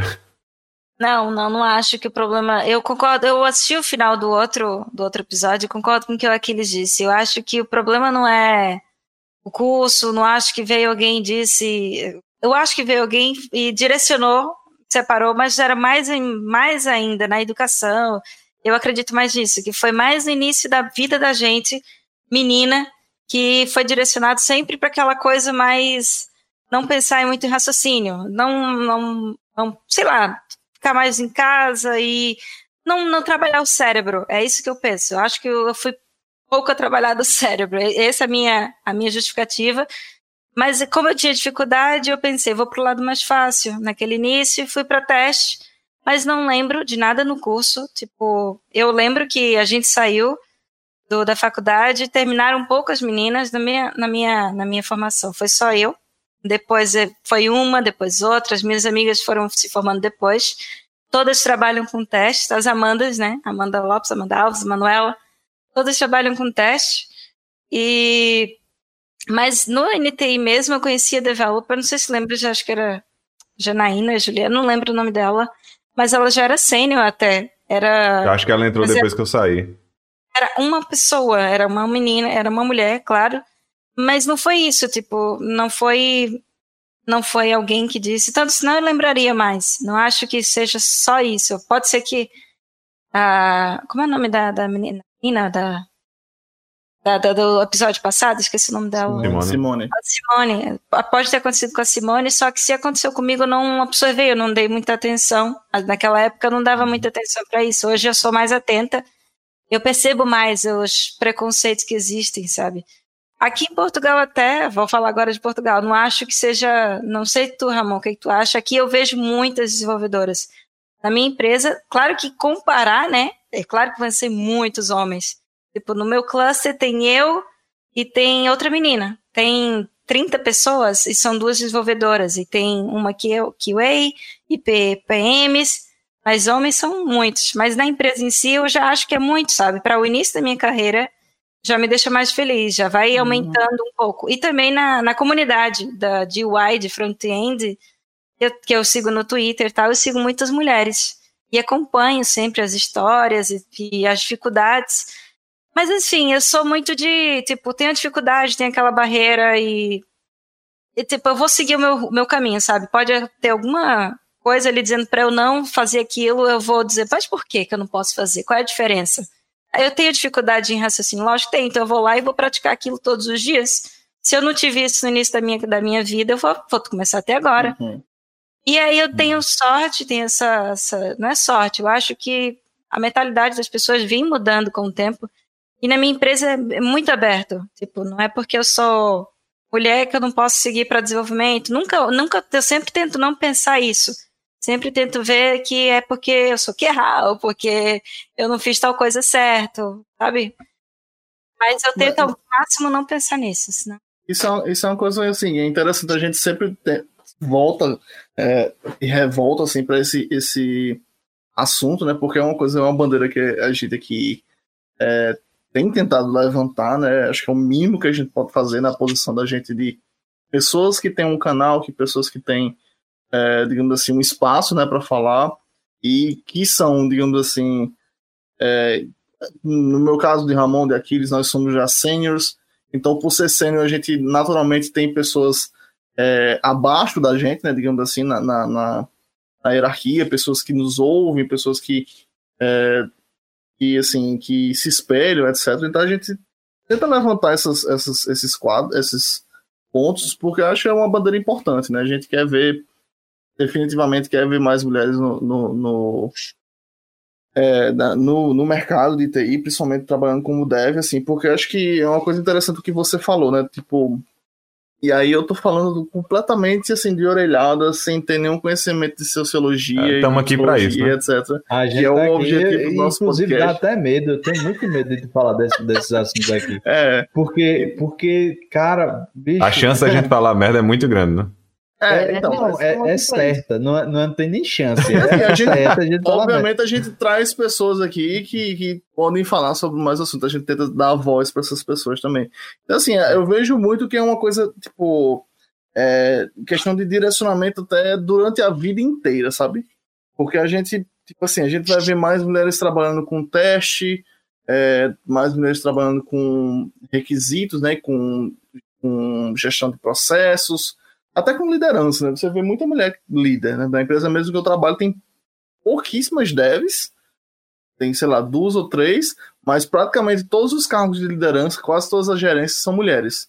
São excelentes do que fazem. Aí, assim, vou, tipo, beleza, algum, algumas devs você vê muito indo para a questão de front-end.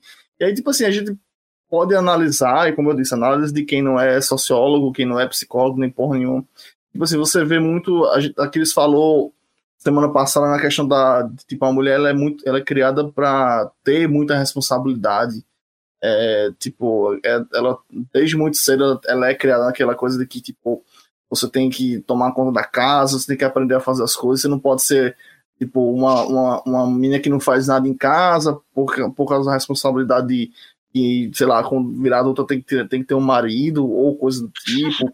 E aí, tipo, é muito, é muito, tem, é muito atribuído a questão da beleza, né? Porque tem que se maquiar, que tem que não sei o que lá, e aí, tipo, questão da atenção aos detalhes. Então, assim, é meu, eu, eu não sei, eu não posso dizer com números nem com porra nenhuma, porque eu não, não sou especialista nisso, mas eu, eu tipo assim, eu vejo que existe muito.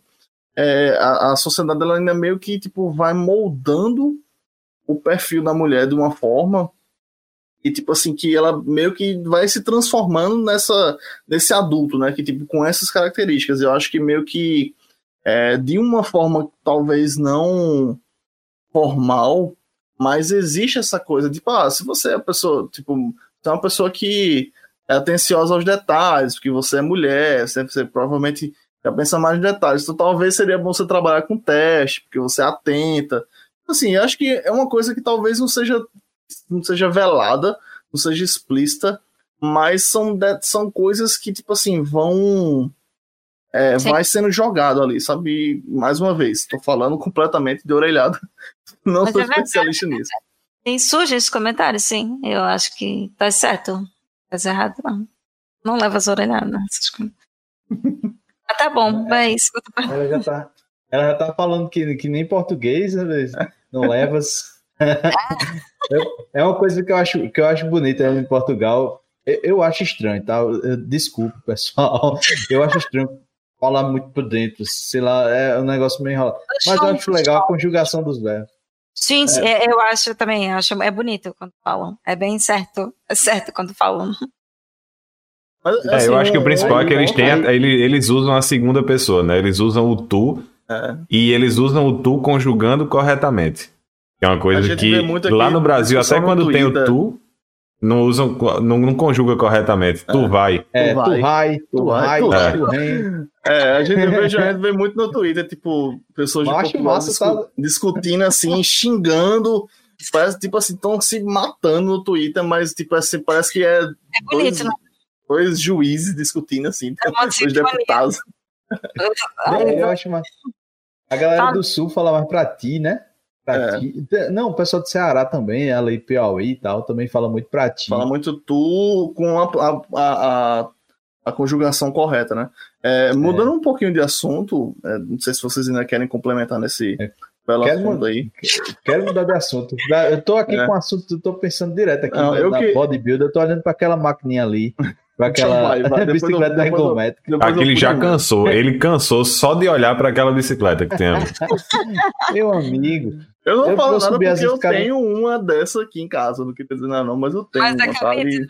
Serve de cabideira. É, cabide e, e- e acum- e acumulando poeira ali, mas eu tenho. deve ser um cabide bom, viu? Essa parada. Porque você vê ali, tem, tem quatro cantinhos ali já pra colocar. Onde bota a mão ali, você pendura umas roupas e pronto. Ô, menino, A, mas toalha. Antes eu tinha um um esteira que era assim também. cabide. Mas eu queria puxar esse assunto assim contigo, porque eu percebi também, tu tá, tá, tá até na tua frase, é, que um bodybuilder tal. Eu queria saber como foi esse, como foi esse negócio, se tu já malhava e de repente decidiu partir da, da malhação para o treino. Eu, eu posso falar da época que eu conheci a Aninha e a resposta é não. Ela até se auto-intitulava a gordinha. Às vezes a gente, a gente eh, brincava muito com isso, mas assim, é, acho que o, o- é interessante saber, assim, tipo, o que que, o que, que Ah, disparou isso aí, né? Qual foi o gatilho aí desse, desse negócio? de Eu A também, Aninha virar bodybuilder. Brrr. eu também, pois é. é 17 anos. Eu. Hum. Então, eu também odiava. Em João Pessoa, eu me inscrevi numa academia, lá no, no Geisel, no Geisel. 90 dias, lá eu paguei. É o quê? 90 dias? Três meses, né? Paguei os três meses. E fui três vezes. E aí depois decidi, vou pra Florianópolis. Mas, e foi Você foi sócia da academia, né? Por É três meses. Você foi sócia da academia. Você injetava dinheiro para que ela continuasse a funcionar sem, sem, sem usufruir, né? Isso. Não É, vou mentir que eu fiz isso também né, na. na Ah, eu já, eu já fui sócio de várias coisas, de curso de inglês, de, de academia, de várias coisas.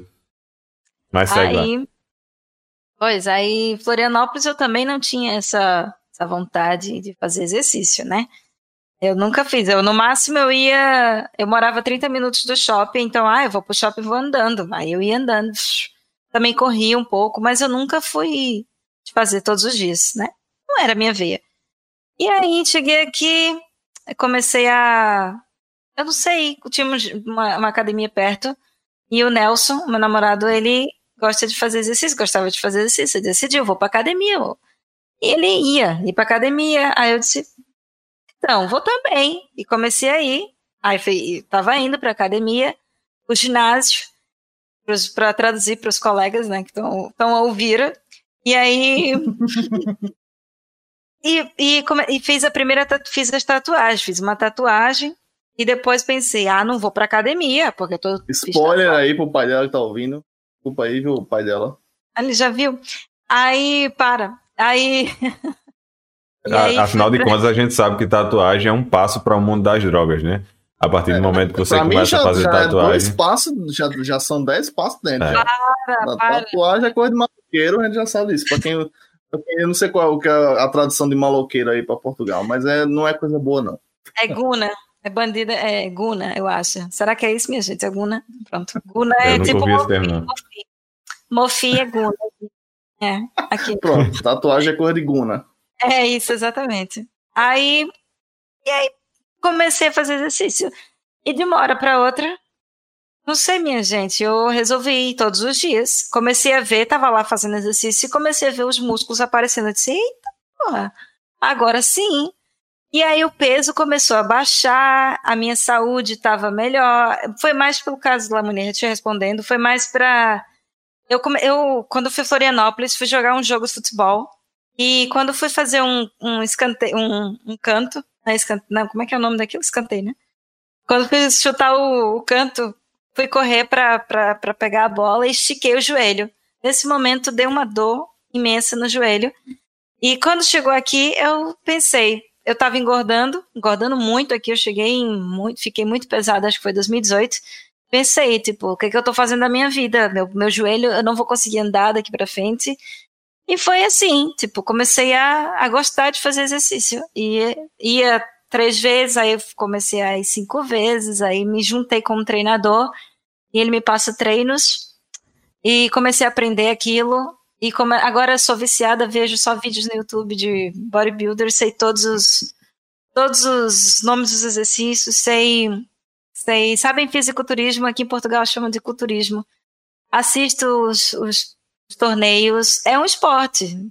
Não sei se vocês, uhum. eu nunca parei para pensar nisso, mas é um esporte e é o culturismo e as pessoas têm que, têm que chegar numa fase que tem que comer menos, tem que se preparar, tem que deixar aparecer as veias para mostrar os músculos, para ter só músculo. E comecei a gostar, tipo. E Tomando água destilada, fazer... né? Isso aí eu já não sei, eu tomo da torneira, que é a água que desgondou mais. Não, mas é, então, eu, eu já eu, eu, eu conheço pessoas que participam e aí, tipo, a água destilada ela tem menos minerais, então em teoria ela fica menos no, ela fica menos retida no corpo. E aí, tipo, a, minha esposa trabalhava no laboratório lá no Brasil e tinha gente que participava de campeonatos que pedia tipo água destilada e como lá eles meio que produziam no próprio laboratório, ela levava garrafas de água destilada porque o cara só bebia. Quando era semana de campeonato, o cara só tomava água destilada porque não incha, tá ligado? Sim, é muito mal, não? Não, é água normal, pô. Só que meio que tem menos sais e, consequentemente, você. É claro que faz água, mal, meu amigo. Água de é radiador. Claro. É, é tipo água de radiador, exatamente. Mano, água de radiador. É Mas claro, exatamente. É muito caro, pô. Mesmo. Mas tem que tomar Mas... muita. Mas e aí, Aninha, você, você tá, tá seguindo mesmo, você vai, vai chegar a competir e tal, fazer, participar do também. esporte. Veremos Não, Aninha besuntada de óleo, besuntada de laranja, na, né? Na manteiga, só fazendo aqui, ó. É verdade. Lá. Quem, quem, sabe, não é? Não sei, eu gosto muito de. É porque dá dinheiro, né, minha gente? Então a gente tem que dar dinheiro rápido, assim, sabe? Tipo, se ganhar um prêmio é tu. E aqui em euros, né? Mas não, ainda tô. Eu gosto muito de comer. Você, eh, você já foi. Né? Já comi bastante. Hoje em dia eu tenho que Até comer. Comer é bom, né? É e aqui em Portugal bom. a gente não pode reclamar. Meu e Deus comer aqui é bom. É bom. É. Não tem bolo de macaxeira, mas é bom. Mas tem macaxeira, tem. é só fazer. É, tem, tem, tem, tem. Meu amigo, meu amigo, nunca duvido. Da, da Fava Praia. É, aí é foda. Não. A gente achou, a gente achou dadinho de tapioca. Sim. Tá ligado? Aqueles dadinhos de tapioca frito. Existe lugar aqui que vende cuscuz, aí cuscuz com, tipo, aqueles cuscuz biquinho, tá ligado? Recheado. Meu irmão, Eita. você imaginar de coisa, de, de coisa do Brasil, tem aqui, pô. aqui, não tem bolo baeta. Não tem bolo baeta. Não, não tem bolo, bolo baeta, é verdade. Tem cachorro é, bolo baeta eu ainda não vi. Até um dia é. desse eu não sabia o que era bolo baeta. Aí eu olhava Caralho, aquele bolo baeta. Eu olhava aquele bolo, eu fazia, rapaz, isso aqui tá Broa preta é foda, porra, Robson. não tem bode. Ah, não, nem bode. Nessa, é. broa, o que é broa preta? É sorda, é? É sorda, é. Ah. Pô, os caras também estão botando pra descer aí, velho. E pronto, aí vamos tá falar, vamos, vamos citar um ponto, vamos citar um ponto aqui. Pizza. Pizza. Meu irmão, Horrível, existem cara. pizzas boas, mas porra, aquela pizza que vem com brita, você imaginar assim, no meio da rua, fumaça de caminhão, tudo que tem lá no Brasil, assim, que eles botam, aquilo é bom demais, gente. Isso não tem aqui, não. As pizzas aqui são muito. É, é bem Porra! Lá. Ei! Não, pera, pera, pera, pera, pera, pera, pera. O velho agora falou um negócio. Coxinha do Cefete. Coxinha do Cefete. Lá de trás, não é? Ai! Paré. É. Robson é um pouco mais antigo, né? É, ele tá, tá denunciando a idade aí. É TSC, da escola é técnica, não era nem, não era nem Cefete ainda, né? É, não, mas toda escola, baré. toda universidade tem, tem isso. Tem um lugar que é o point. É. Lá, lá, em, lá em Campinas tem a, a seu Olavo. Todo mundo conhece. Ele vai, ele vai do, do aluno do que chegou hoje até o professor que está lá há 20 anos, ele sabe quem é e vai lá comer a, comer o hambúrguer. Eu não vou falar muitos, muitos detalhes sobre a higiene do local, mas a, é a é maravilhoso. É. Exatamente. É maravilhoso. Eu lembro, eu lembro por muita, com muita saudade daquele balinho. Não, não é daquele balinho, mas era da, do churros da Lagoa. Churros de 25 centavos da Lagoa, que eu, Quatro quando eu real. estava no liceu, Hoje eu deve estava um no liceu e pegava ônibus lá. Vocês Rapaz, estão falando coisa muito específica da João Pessoa. A galera É, do, do desculpa, mundo inteiro que vamos- está nos vamos- vamos- não, lá. vai, não vai entender. desculpa o pessoal aí de Portugal, que a gente tá com saudades de andar no meio da rua, né? Então, e da infância, etc. É porque vocês estão de pessoa. Eu e o Ramon podemos, né, sofrer, mas. Pode? Porra. É, Pode agora? Eu tava, pode esses agora? dias eu tava olhando, esses dias eu tava olhando uma coxinha. Aquela uma coxinha que tem aí João Pessoa, que é aquela coxinha de meio quilo. Porra, eu olhava aquilo, me dava água na boca, velho. Coxinha do Manaçaí. Ali eu ia, porra, comia É. é, Ah, é muito bom, velho. uma coisa. A parmegiana do Eu tô Marcão. com fome já, velho. Eu jantei também.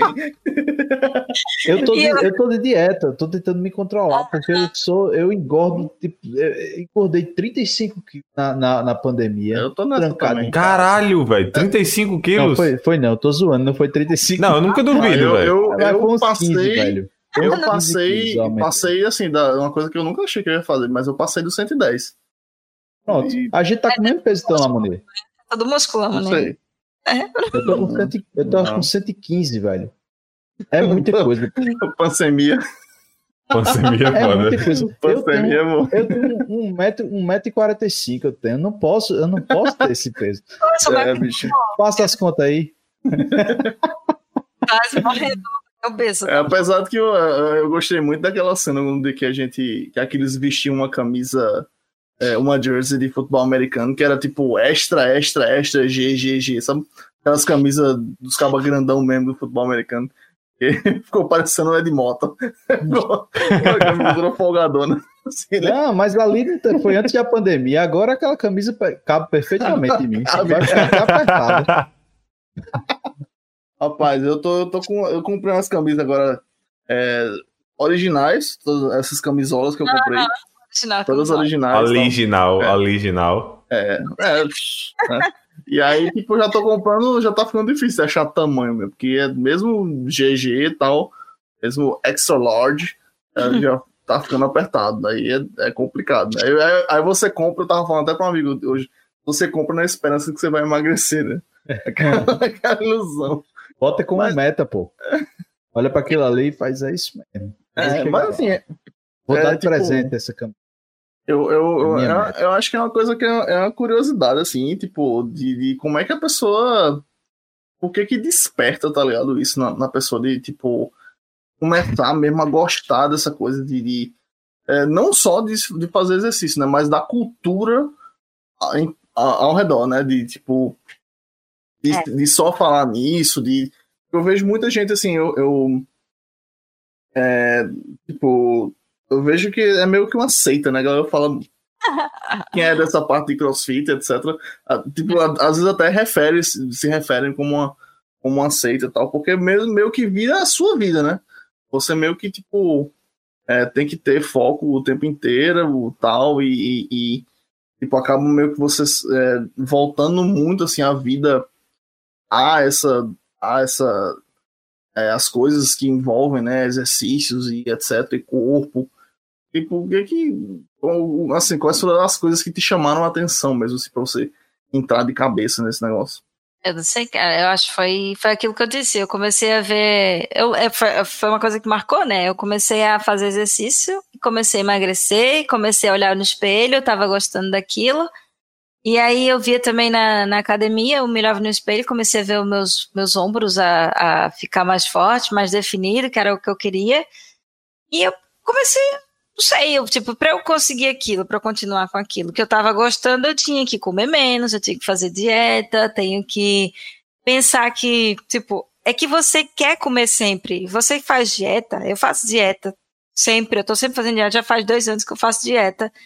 E eu quero sempre comer, eu quero sempre comer um doce, quero comer uma pizza, um sushi, eu sou fanática por sushi. Aqui chama de sushi, não é sushi. Ah, eu fico fanática por sushi, e só que eu não posso, não posso porque aquilo vai, vai vai, como é que chama? Vai regredir tudo que eu fiz até agora. É. Tipo, todo o dinheiro que eu gastei com whey protein, com suplemento. E aí, nessas horas, a gente começa, a pensar, não, isso hoje não vai, não, não vou comer isso. E é uma disciplina, cria-se, criou-se uma disciplina. Às vezes é muito difícil, tipo, eu sou, eu gosto, como o Ramon falou, comer é muito bom, assim como cagar. É, E é um ciclo, né?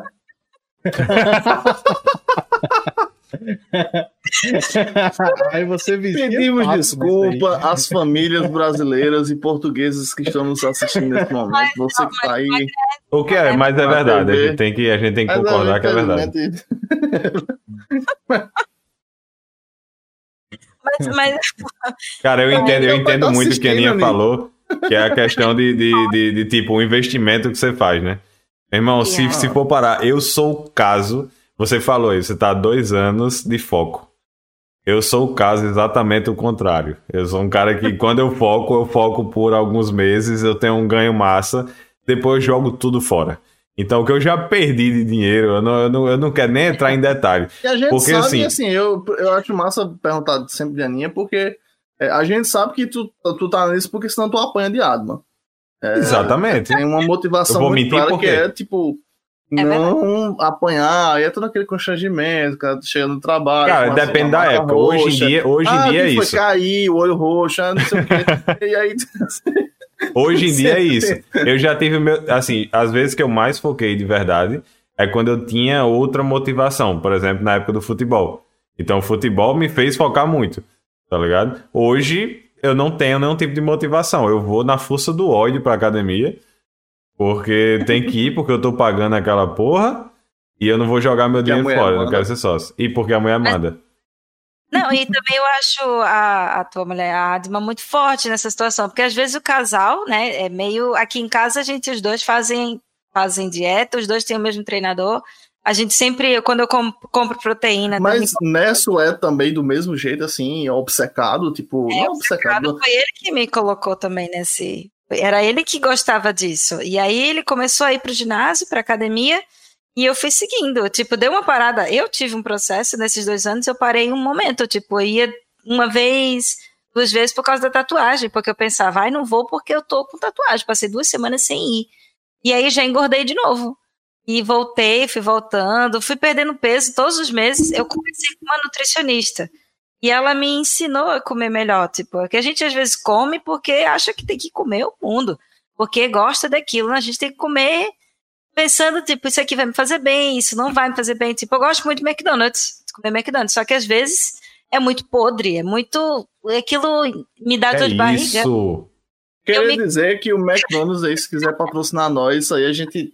É. Eu- sem problema nenhum, a gente tal. faz um episódio comendo McDonald's aqui. Exatamente. problema nenhum, tá? Gente corta Eu isso pra parte do programa. Eu, eu queria. dão diarreia, e por isso eu não como. É. Voltamos à conversa de cagar. Eu queria, eu, eu, eu queria me solidarizar aqui também com o Robson. Ele falou que aumentou 8 centímetros de, de cintura. Que Tamo junto, cara. É, 8 centímetros. Isso aí,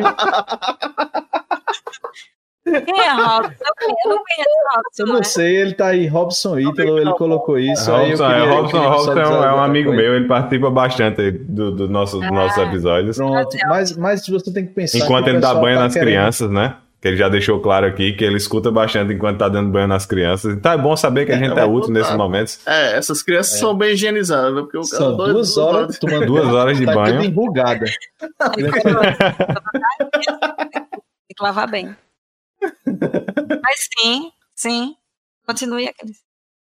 Sim, não, não, só era essa, essa, Era essa só isso. solidar- É, Ah. porque quando você tá malhando, você, você fica com a- poucos gominhos, né? Aqueles gominhos assim, no abdômen. Mas quando você não tá, você deixa um gomo só. É o cara que é minimalista, ele tá deixando um gomo só, só que grande. Hoje em dia é moda, né? Isso aí é um estilo minimalista, é algo conceitual. Verdade. Exa- Exatamente. Mas, Mas- por- É, olha, Não pode dizer. Não. Aqui é, é você.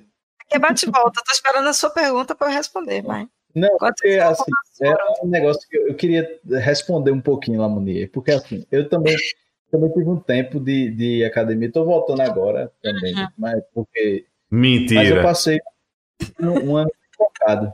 E quando eu conheci Ramon, quando eu te conheci, eu tava, eu tava Ah, focado naquela época.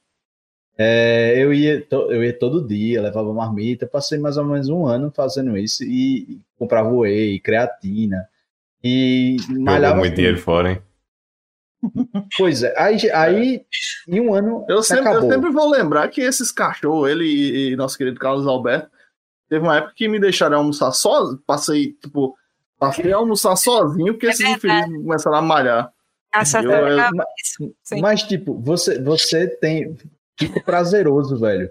Quando você vai vendo as. Você bota umas metas lá e vai seguindo essa. Vai, vai seguindo aquilo ali até, até conseguir e tal. E, e hoje, tipo, eu gosto muito de malhar, eu só não gosto de, de cardio. Por isso negócio ruim. A Daí velho. tá dizendo aqui que você era focado, todo dia era whey com açaí.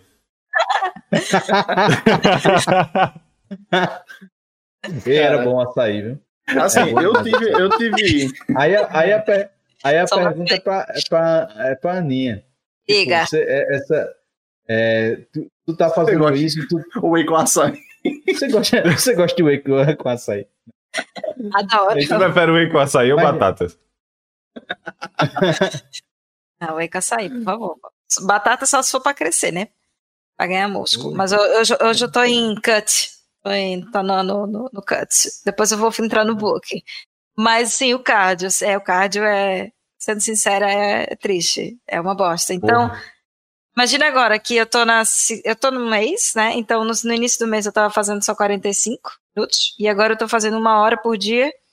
E pronto, eu comprei a bicicleta por isso, porque todos os dias eu não preciso sair de casa, não preciso. Oi, Oi francesinha. É verdade. Whey com francesinha é foda. Combina, combina. O whey de chocolate na francesinha, é bem gostoso. Ai, E aí- é. Aí. Nunca mais comi francês. Aí. Não sei o que é isso, pra ser sincero. Bota Não no nem o que Google. é isso. É um, um misto quente com. Pega um misto, né? Um pão assim, outro pão. O pão né? de caixa, né? pão de caixa, aí tu coloca. Bota linguiça, que é. Como é o nome daquilo? É nome Chouriço. daquilo? Calabresa? Chouriço, que aqui chamam de Uhum. chouriço. A gente chama tudo linguiça, tudo é linguiça, É. tudo é. É, carne, qualquer tipo de carne, bota mais chouriço, bota mais, bota mais coisa, bota carne. Queijo. Aí tampa o pão. É, essas coisas tudo. tudo presunto, ovo por não, cima. Tem no iFood? Isso aí? tem. Não, no iFood No daqui tem. Aqui tem, eu já, já comprei. Tá, Aí então pega e bota um queijo e joga um molho por cima. O pão fica todo molhado. Aí uma francesinha, Hum. bota uma batata É. fritazinha. O principal do negócio dizem que é o molho, né? Tipo, o molho, e o molho realmente é bom. O molho Molho é... Mas depende, né? Tem é um dos que- pratos típicos daqui, daqui de- do Porto. Sim. Mas É. dizem que é de Parece, BH, é diferente. pare- parece muito fish. Tem Ah. fish, bem legal, bué, É legal. fish, Bué hein? fish. É, junta os dois, bué fish. Mas sim, o cardio é, é- é triste. Meu treinador espero que ele não esteja ouvindo, mas pronto. É, é triste. Cara, é- É- é- eu faço porque eu quero aquilo, eu quero eu quero ver o músculo aparecendo, eu quero ter definição, porque se eu fizer o cardio eu vou ter menos, vou, vou manter o músculo aqui e diminuir a gordura, porque tem, eu tô no momento de construir músculo e perder body fat, né? É, é, esqueci, eu não Sim. consegui traduzir. Body fat é, gordura corporal. Gordura. é gordura corporal, obrigada. E aí, Graxa. E aí? Olha o quente. E pronto, é isso, aquele. Fazer por fazer. Tem, tem gente Eu- que precisa de motivação. Eu assisto uma série na hora. Eu vejo um, um episódio no YouTube de um podcast aí, que é o Coders Podcast. De coisa. É, tem que É. correr muito, então, viu? Duas horas de corrida. Duas horas você direto. Mas, é, mas aí você pode dividir em dois dias, né? Você corre um dia, assiste metade, no outro dia você volta. É, eu, eu, assim, houve uma época. Há, há pessoas que duvidam disso, mas houve uma época na minha Eu vida. ainda que eu duvido. Eu ainda Era viciado em duvido. academia. Essa época Eu foi duvido. 2006. É. Tu não volta, até tu não tem coragem de voltar. Não, não tem mesmo. Não. Mas assim. é... Mas assim, é uma coisa que eu. É porque hoje em dia eu acho muito chato, velho, academia. Eu acho assim, acho que, tipo, vocês falam muito do cardio e tal. Mas para mim a parte que é mais chata é a parte de tipo assim da repetição. Aí você vai, tipo, chega lá e pega uma série, aí é, começa a fazer, daqui a pouco tem que estar tá dividindo, tem que estar tá dividindo máquina com alguém. É, aí você chega aí, já tá, falta quantas aí? Ah, comecei agora. Aí você vai, tipo, ah, então. Olha aí, te deram a solução aqui no chat, viu? O The Real ah. JP colocou aqui que CrossFit ah. resolve isso.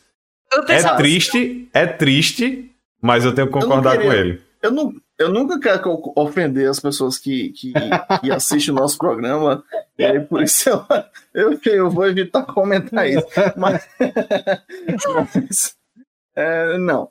É. Então, Aqui ele teve uma boa experiência com crossfit, né? Ele foi fazer crossfit uma vez comigo. Meu amigo, Ramon viu a situação inteira, foi terrível. Fui pra esse negócio e eu, e eu na época, eu tava. Eu, eu ainda malhava um pouquinho, eu tava, tava. Foi na época que eu tava saindo, parando de malhar. Aí eu disse: não, eu vou aguentar o treino. Aí o bicho disse: vamos para o crossfit aqui, na, aqui em João Pessoa, a Red Zone. Meu amigo, o cara começou lá a mandar levantar um peso lá e jogar para cima e depois se abaixar e fazer não sei o que ao mesmo tempo. Aí começou a me dar uma falta de ar do caramba. Eu peguei, me abaixei assim. Quando eu me abaixei, já naquela situação triste, todo mundo já tava. Eu acho que o pessoal tava com pena de mim, né? Olhando pra mim, ah, o bichinho, o gordinho ali, o gordinho não tá aguentando. Aí eu peguei, me abaixei, o short foi logo rasgando. Quando eu me abaixei, o short rasgou embaixo. Eu disse, caramba. Sua... E eu perdendo o ar. Aí, eu, aí, nesse momento, eu já não conseguia mais me levantar. Eu fui, sentei assim no lado, o cara perguntou onde era o banheiro. Eu fiquei lá no banheiro com vontade de vomitar. Aí, meu amigo, triste. Olha, herói é você que faz crossfit. A melhor, você parte é um do crossfit, a melhor parte do crossfit de, de, de Aquiles foi quando ele passou mal e saiu e ficou lá fora conversando de moto com o menino da recepção, com o Thiago lá. Quando eu cheguei, tava os dois lá. Não, porque a moto XPTO, ela é muito melhor, porque não sei o quê. o momento caralho, mais feliz do dia. É, o momento mais feliz do CrossFit de Aquiles foi... Terrível, cara, a melhor terrível. parte do CrossFit foi quando ele cancelou. eu, penso, eu penso ainda em voltar, porque é bacana, mas sinceramente, é, é muito difícil. E no, na época da pandemia, vocês ficaram parados em casa, eu não, fiquei aqui fazendo exercício. E fazia crossfit, vamos dizer. Pegava no YouTube, precisava emagrecer. Teve uma semana que eu fiz todos os dias, tipo, exercício aeróbico. E aí eu emagreci mais, porque tipo, eu mantive a dieta e coloquei no YouTube. Eu queria fazer alguma, algum exercício e fazia aqui, e era crossfit. Tipo, e aí, mas enfim, eu, como eu queria definição, eu fui pra musculação mesmo, porque Crossfit é para emagrecer, é para ficar slim. Eu não quero ficar. É, eu, eu, eu, estou no, no caminho para isso. O primeiro hum. passo foi começar, a, foi começar a terapia. Então, primeiro comecei a terapia, depois a gente começa a pensar nessa parte aí do corpo. O primeiro. Já é um início, né? Já é um início. Já é alguma coisa, né? Já dizia o ditado que mente sã, corpo são, né? não, então, se esse terapeuta conseguir resolver o problema da sua mente, eu diria que ele merece um Cara. Nobel. né? Cara, não sei se existe Nobel em psicologia, mas. Não, whatever. Boa sorte. Eu, eu, eu falei, boa sorte pro bicho, assim. primeira, primeira sessão foi mais. chegar de... em casa chorando esse psicólogo. É, ele chega... A primeira sessão foi mais de uma hora, eu terminou assim, o bicho tava limpando o suor, assim. Trabalho vai ser difícil. Essa foi. Mas, mas, eu... Tu viu. Fale, fale. Não, eu, eu queria, não sei se vocês ainda vão falar, eu queria fazer uma. Um, puxar um último assunto aqui, que a gente já tá se encaminhando aí para o nosso encerramento. Ah. A Aninha nem está com sono, que é uma coisa. Não, meus olhos estão fechando, mas eu ainda tô. tô vocês estão. tô falando com vocês, então eu não dormi. É, isso, isso é bom. É sinal que a gente conseguiu mantê-lo interessado aqui. É, e aí é o seguinte, eu queria perguntar sobre a, a sua carreira na música musical, como diria nosso querido Ronaldinho Gaúcho, bêbado.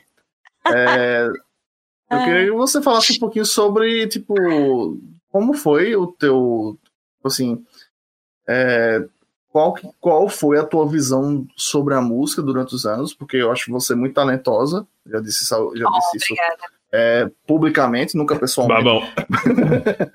Não, é, Então, Isso eu é já falso, disse, eu já disse pessoal, publicamente, né? Eu disse, tipo, no- no- quando a gente cantava junto, eu dizia, Aninha, talentosíssima, mas nunca, não necessariamente dizia pra ela.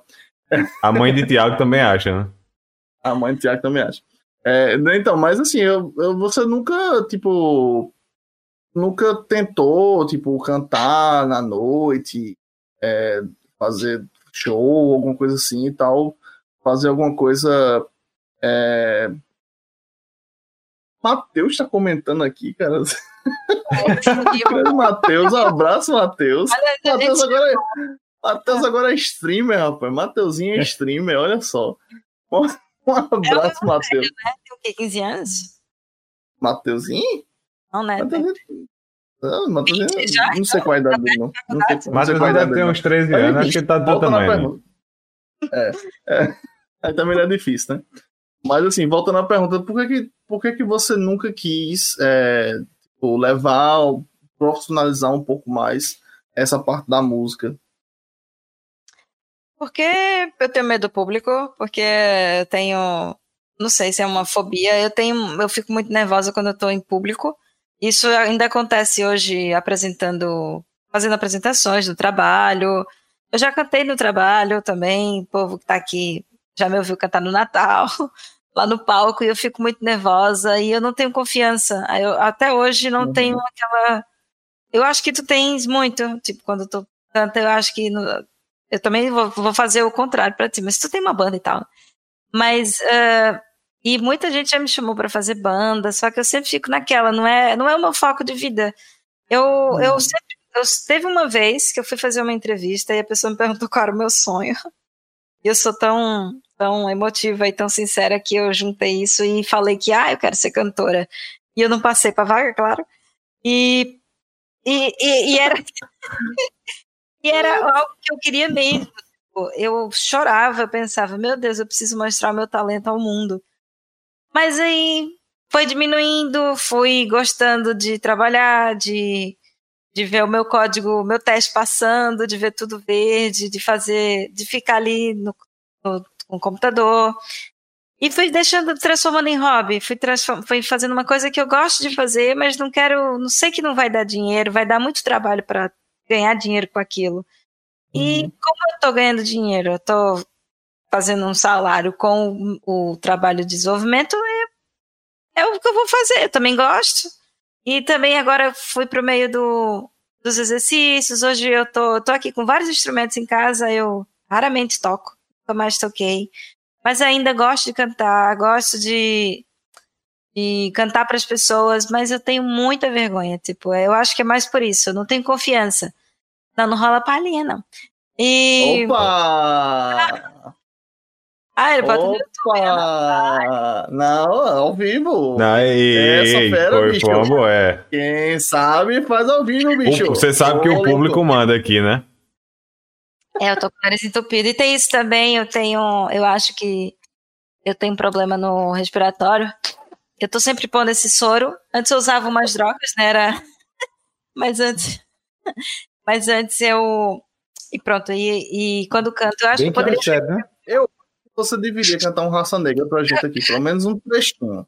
Só pra Zé, dar aquela. Zé, A Zé, não sei se ela canta, eu sei que Raça Negra ela canta. Eu não sei o que cantar da raça negra. Ah, tá Ou, ou Zezé Camargo O que Luciano. vem na cabeça, o que vem na cabeça. É, só, só Eu um sei que você gosta muito de música tipo.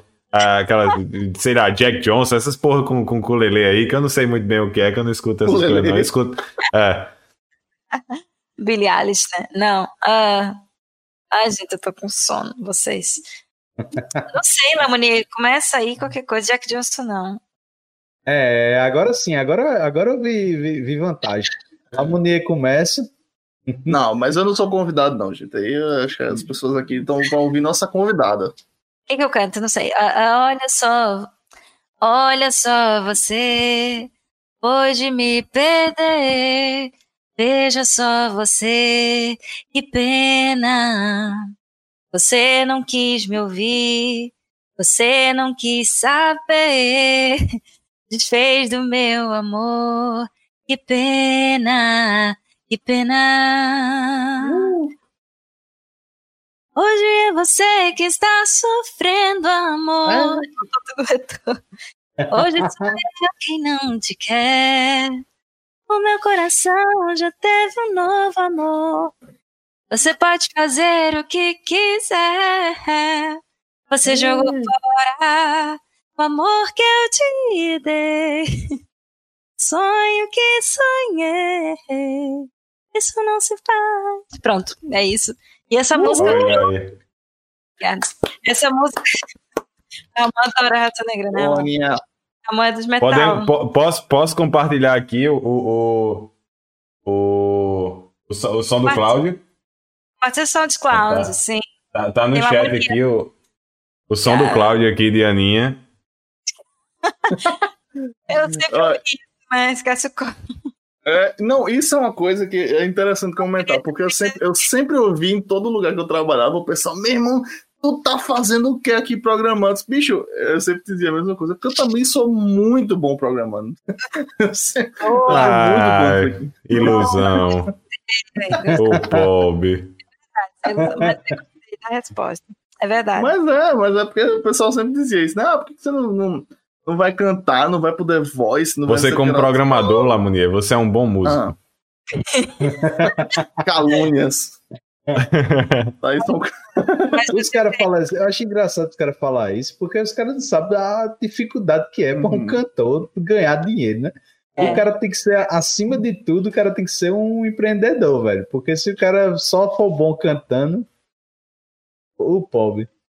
Eu tá acho assim, eu acho que, que é, tem muita coisa também, assim, por isso que eu acho interessante falar sobre essa questão de é, do, do, assim, do palco, né, do medo do palco, eu acho que é uma coisa que realmente, assim, mas é, vem até a ver com foco, né, tem a ver com uma coisa que você já falou que é, tipo assim, você tem outras coisas que te tomam mais tempo, que você tem vontade de investir um pouco mais, mas assim, é, porque o medo do palco é uma coisa que ele nunca, nunca desaparece. Eu digo a você porque eu tô há pelo menos.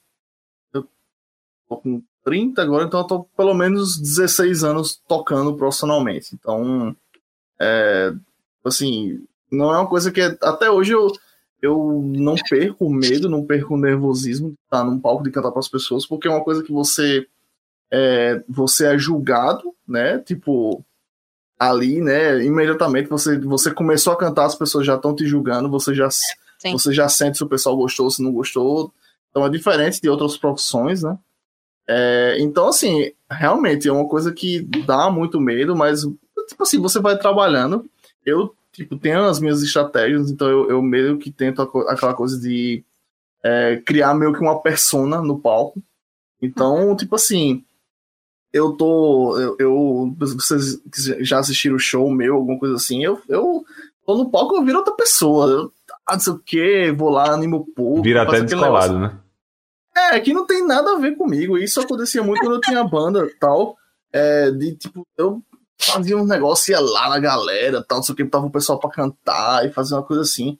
É, e eu não sou essa pessoa, eu sou, eu sou tímido, eu sou uma pessoa é, Tipo, eu, eu tenho medo da, da exposição, eu tenho medo de, tipo, fazer um negócio demais e, tipo, ó, assim, passar ridículo, sabe?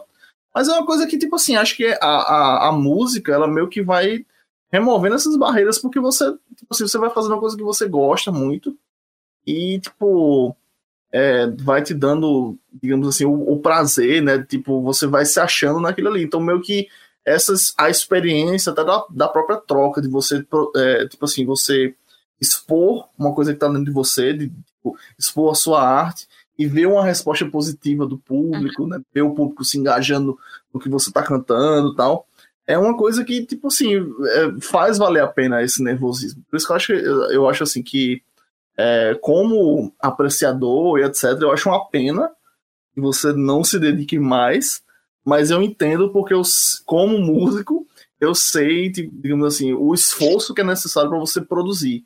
Porque é uma coisa assim, tipo, é, é, é, bem diferente de você sentar e escrever um código, apesar de que eu acho que o trabalho de, de programação tem uma coisa meio artística também, de artesão de, de, de software, né?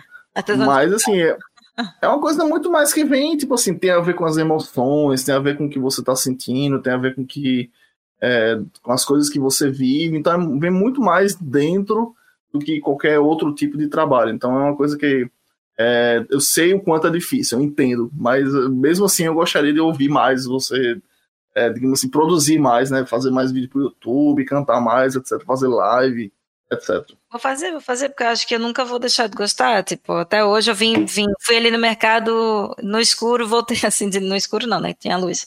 Mas eu vim andando e vim cantando e sozinha ali aquilo, fico sempre. Eu acho que a minha maturidade vocal, acho que hoje já tô melhor, já sei quando erro o tom, quando não erro. Tipo, ainda falta, ainda sinto que não sou não sou a melhor, por isso que vai diminuir um pouco também a minha a minha, claro que eu nunca vou ser a melhor. Nunca, diminui um pouco a minha confiança, mas isso ainda é o que o, o Robson falou, tipo, Lamonia, você é perfeccionista, eu também sou perfeccionista, a gente tem medo de errar. Uhum. E eu costumo, eu tenho muito medo de errar, e quando eu erro, eu fico paranoica, tipo, eu, eu não deveria ser assim. Mas isso influencia, influencia muito. Eu também sou muito ansiosa e a ansiedade me influencia porque eu fico pensando o que, é que aquela pessoa está achando ou não que eu estou fazendo. Fico muito nervosa também. No trabalho, isso, isso leva para o trabalho. Quando eu vou fazer alguma apresentação, eu fico muito nervosa. E no trabalho, geralmente, aqui a gente tem que falar inglês. E eu fico pior ainda. Eu fico, meu Deus do céu. E aí, se eu errar uma palavra. Very good. Very good, mas aí. Mas eu tô crescendo e tô amadurecendo essa parte. Tipo, se eu errar, eu sei que eu vou. Vai acontecer e vou aprender. E sempre pensando assim. Terapia é difícil. Eu já fiz muitos anos de terapia. Me ajudou muito. Hoje eu tento ser a minha própria terapeuta. Eu sei que não é a melhor coisa. Mas eu sempre tento usar as palavras que a minha terapeuta já usou comigo. E isso vai me ajudando. Porque eu sou muito ansiosa e tenho muito medo de errar. E Imagina se vir no palco e cantar para um monte de gente. Meu Deus do céu. Eu tenho que ficar com a letra na mão, assim, senão eu penso que eu vou errar a letra. Ah, é, só para deixar claro, você acabou de fazer isso, tá? Isso aqui vai estar na, na, na, na rede mundial de computadores e disponível para um milhão de downloads aí. É. Ah, vergonha, é verdade. É até por isso que, assim, a Deilton fica falando de mim, porque, ah, porque não termina uma música. Eu não termino a música porque eu não sei a letra, entendeu? então, para evitar, pro, pessoal conta. que tá ouvindo, pro pessoal que vai só ouvir a gente, tá aí, o, depois procure no, no SoundCloud, é Ana Vale, Ana Traço Vale. Vocês vão encontrar as músicas é. dela. Já tem aqui Inclusive, um, você vai alguns... achar nosso, os nossos duetos, né? Tem mais de um. É verdade. Tem a minha é, cara. Mas aí vocês pulam a parte que tá com a Munier e canta e, e, e, olha ali o, a Aninha cantando. Tem até um remix aqui que fizeram com a minha música. Essa que eu cantei agora, eu cantei para vocês no estilo do remix que fizeram. Teve um, um, eu tava, eu fiz uma música, coloquei no YouTube e um, um menino chegou lá, menino que faz remix, e perguntou para mim, Ana, você não quer dar sua voz para fazer um remix? Ele chegou e fez. Tem aqui 10 mil likes, 10 mil ouvidas, ouvidas, ouvidas, não sei. Mas a que deu mais ouvidas aqui foi, foi É, é o Amor. Sim, é mais de 300 mil pessoas. E tipo, Porra! Eu deveria usar né, desses números, mas eu, pronto, eu acho legal. Eu até me pergunto, ainda tem gente ouvindo essa música até hoje. Eu recebo muita notificação, gente dando like, gente mandando mensagem: olha, quer gravar comigo. Então, é porque a gente começa a crescer, a gente vê outros, outras coisas na vida, sabe? Mas eu, eu ainda gosto e quero gravar assim vídeo. Mas é aquilo que você sabe, Lamone, dá trabalho. E tu uhum. já tá uhum. voltando, não é? Voltou a fazer isso, tá muito fixe. Tô... Eu, inclusive, estou investindo muito nisso. Eu tô vendo. e tem outra pessoa, né? Tem, é legal quando tem mais ajudar. Eu vi que tem uma pessoa no, na bateria, não sei quem é. É, mas é só naquele vídeo ali, que agora eu ah. comprei uma bateria, então bateria quer dizer que eu não preciso, eu não preciso mais terceirizar as baterias. Tu toca a bateria também, né? Incrível. É, é, tento, né? é, não. mas é isso. Mas, o negócio é saber dublar bem. Ah, percebi. É, e manter o. A Faz a bateria no computador, né?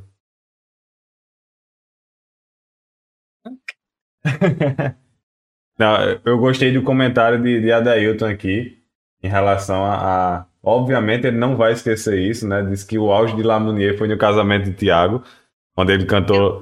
Foi, foi Limão com Mel foi, foi que tu, que tu Eu cantou? cantei um monte de coisa. Eu cantei limão com mel, cantei calcinha, calcinha preta, cantei um bocado de coisa ali. Eu bebo, né? Pode cantar qualquer coisa que. Eu acho que. Eu não- acho não que. Eu acho que. não, não E nesse isso. momento, Não onde a gente já constrangeu um pouco nossa convidada, a gente pode constranger um pouco o nosso host aqui. Eu, eu acho que a Dailton vai gostar um pouco. A gente pode fazer Lamounier cantar Limão com Mel. Um trecho de Limão com Mel aqui em live. Pô, Se, lá, se, a, se a Dailton concordar aqui, a gente vai, a gente vai precisar fazer um, um, um, trecho de Limão com Mel. Vamos ver se ele vai Ai, concordar aqui no chat. É bom que nessa hora ele tenha saído, tá ligado? Ele foi-se embora. Aí depois É. ele vai dizer, ah, tu nunca canta as coisas que eu peço. Aí ele foi embora, né? Ah, que dá na hora o negócio. Ó, ele tá dizendo aqui, lá é multi-instrumentista. Multi- Multi-instrumentista. Toca ruim vários instrumentos. Essa, essa é a ideia, né?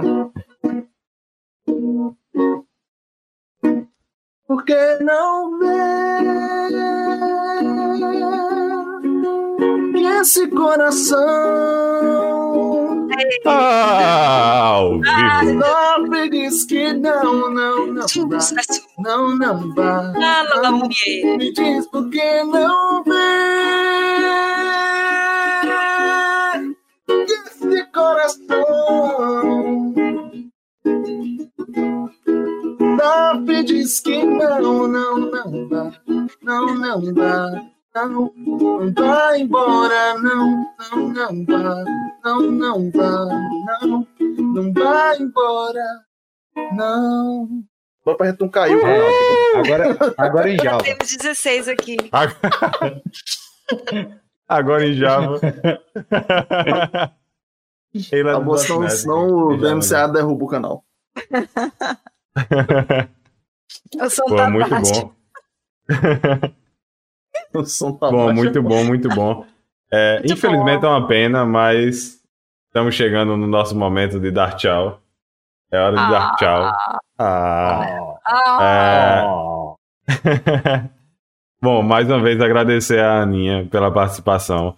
É, eu sei que assim é tarde, que já vai dar uma hora da manhã e é, é- é complicado. Eu tô com sono, eu imagino que você também deve estar com sono, então pra Agora gente que tá aqui em mais. Portugal. agora já, já passou. É, então, cara, muito obrigado pela sua participação. Eu acho que foi um papo muito legal, pelo menos eu gostei. é, é, eu, eu espero que o pessoal do chat tenha gostado, que você tenha gostado. E assim, eu acho que é- temos mais coisas para conversar também. A gente sempre deixa a porta aberta. Eu acho que esse é o primeiro contato com, com, com o convidado. A gente sempre, se, se a gente for puxar aqui, a gente puxa mais duas horas de, de conversa fácil. É, sim. Então, acho que dava, dava pra gente continuar. Cara, muito obrigado de novo pela sua participação e. E é isso. Muito obrigada a vocês. Tipo, eu tô muito feliz também. Tipo, não tem problema a hora. A hora é porque a gente tá no Brasil. É, vocês estão no Brasil, tá aí. Mas não tem problema. Eu tenho que dormir oito horas por noite, eu que ou seis horas aí, pronto. É só eu estender o horário. Mas, mas eu tô muito feliz. Fazia o que cinco anos que a gente não se via, porque eu saí de uma pessoa há muito tempo e depois, antes de vir para cá, fui para Florianópolis. Mas eu tô muito feliz também. Podemos relembrar coisas. Eu conheci o Aquiles, eu não conhecia. E eu, eu gostei muito também. Foi bem feliz. Foi uma coisa que eu nunca faço. É falar com pessoas, mentira, é, mas é. mas eu tô gostando muito do trabalho de vocês, o empenho que vocês estão tendo para o podcast. E eu vou continuar assistindo. Eu espero que mais gente. Eu fiz o máximo para trazer mais gente para cá, para para me ouvir, não só me ouvir, claro, mas para ouvir vocês, porque eu gosto muito do papo, é muito engraçado. É muita, muita palhaçada. E Que isso, aqui é o programa sério. Não, é não. É, mas pronto, eu gostei muito, obrigada. Foi uma honra, uma honra estar aqui e ser convidada por vocês, queridos. Eu espero Ah, voltar. Valeu, Aninha. Muito obrigado. Eu não canto. presença. Ok, isso, obrigada a você. Um a gente vai fazer aqui uma vez só. A gente vai pra uma plataforma aí que não derruba os vídeos por causa de direitos autorais e a gente vai fazer só Só a live aí, eu e a Aninha cantando. É, Vamos fazer mas, live, sim. Muito Colocar obrigado, Aninha, por ter. Ok, Obrigada a você. Muito obrigado por ter aceitado nosso convite. Assim, acho que eu, quando eu falei com ela, ela topou de primeira. Ah, não sei o que, eu fico nervosa e tal. Mas eu espero, assim, eu entendo às vezes que é difícil a pessoa falar sobre si mesma e tal, mas eu espero que não tenha sido uma coisa muito complicada, né? Que você tenha se sentido à vontade aqui com a gente, que a gente tenha é, conseguido, assim, tipo, trazer, trazer as coisas que você realmente queria falar tal, e, e se sentir à vontade para falar. E assim, a gente agradece também as pessoas que ficaram com a gente até aqui agora. Quem chegou agora, nossos amigos aí de Portugal, é, que chegaram, se inscreve aqui, volta semana que vem. Se não puder assistir por causa do horário é, ao vivo, a gente sempre está disponível no YouTube, é, toda, todas as quintas-feiras no YouTube, todas as, as sextas-feiras todas as sextas-feiras nas plataformas, nas plataformas de áudio. Puta que pariu. todas as sextas-feiras nas plataformas de áudio aí para vocês. Então, é, continua assistindo a gente aí. A gente, tipo, toda semana tem algum convidado trazendo coisas interessantes, mesmo que a gente não só vá falar besteira e coisas que a gente não sabe, mas. É, e apesar de Aquiles tentar destruir o programa lendo livros e estudando, eu acho uma coisa é. absurda, porque não é o nosso papel aqui, nosso papel não, não é aprender. É. Então é isso. Obrigado a todo mundo aí que comentou, que participou, que chegou agora, os que estão sempre por aqui. Um abraço também. E é isso. Valeu aí. Massa. É isso. Obrigada, pessoal. Valeu. Continue com isso, por favor. Valeu. Isso. E só, só um lembrete para quem chegou durante o episódio. Se ainda não segue aqui a nossa Twitch, deixa lá aquele seguir. Se, se puder se inscrever, isso ajuda bastante também o canal. É, lembrando que tem a opção de se inscrever com Amazon Prime, então se você já for Amazon Prime, a inscrição para um canal por mês sai de graça.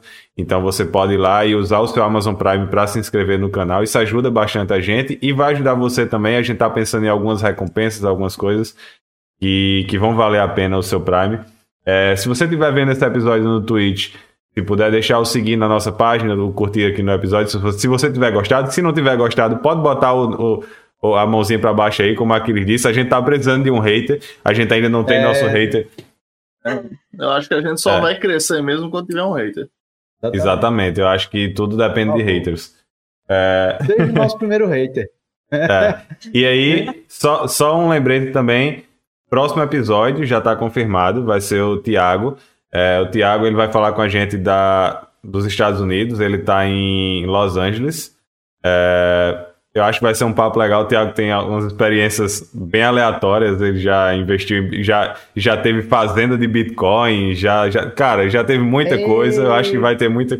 É, é. vai ele ter muito tá conteúdo. Agora o Bitcoin tá batendo 90k, meu amigo. Então, a gente vai descobrir isso no próximo episódio. Ele não vai, descobrir ele não vai querer vir para cá, não. Se ele tiver vamos dois descobrir. Bitcoin, ele já não vai mais querer vir. Ele vai dizer, é, agora. Vamos, vamos, descobrir se ele está rico. Vamos descobrir isso no próximo episódio. Então, próxima terça, o episódio aí, o nosso convidado diretamente dos Estados Unidos para bater um papo aí com a gente sobre tanto a carreira de TI como coisas aleatórias também. É, acho que quem chegou hoje e não conhecia ainda já deu para ver que o nosso foco literalmente não é TI, já rolou de música. Cara, é, é bem aleatório. Bodybuild! Bom, então é isso, pessoal. Então, muito obrigado pela participação de todos. É, e até o próximo episódio. Tchau, tchau.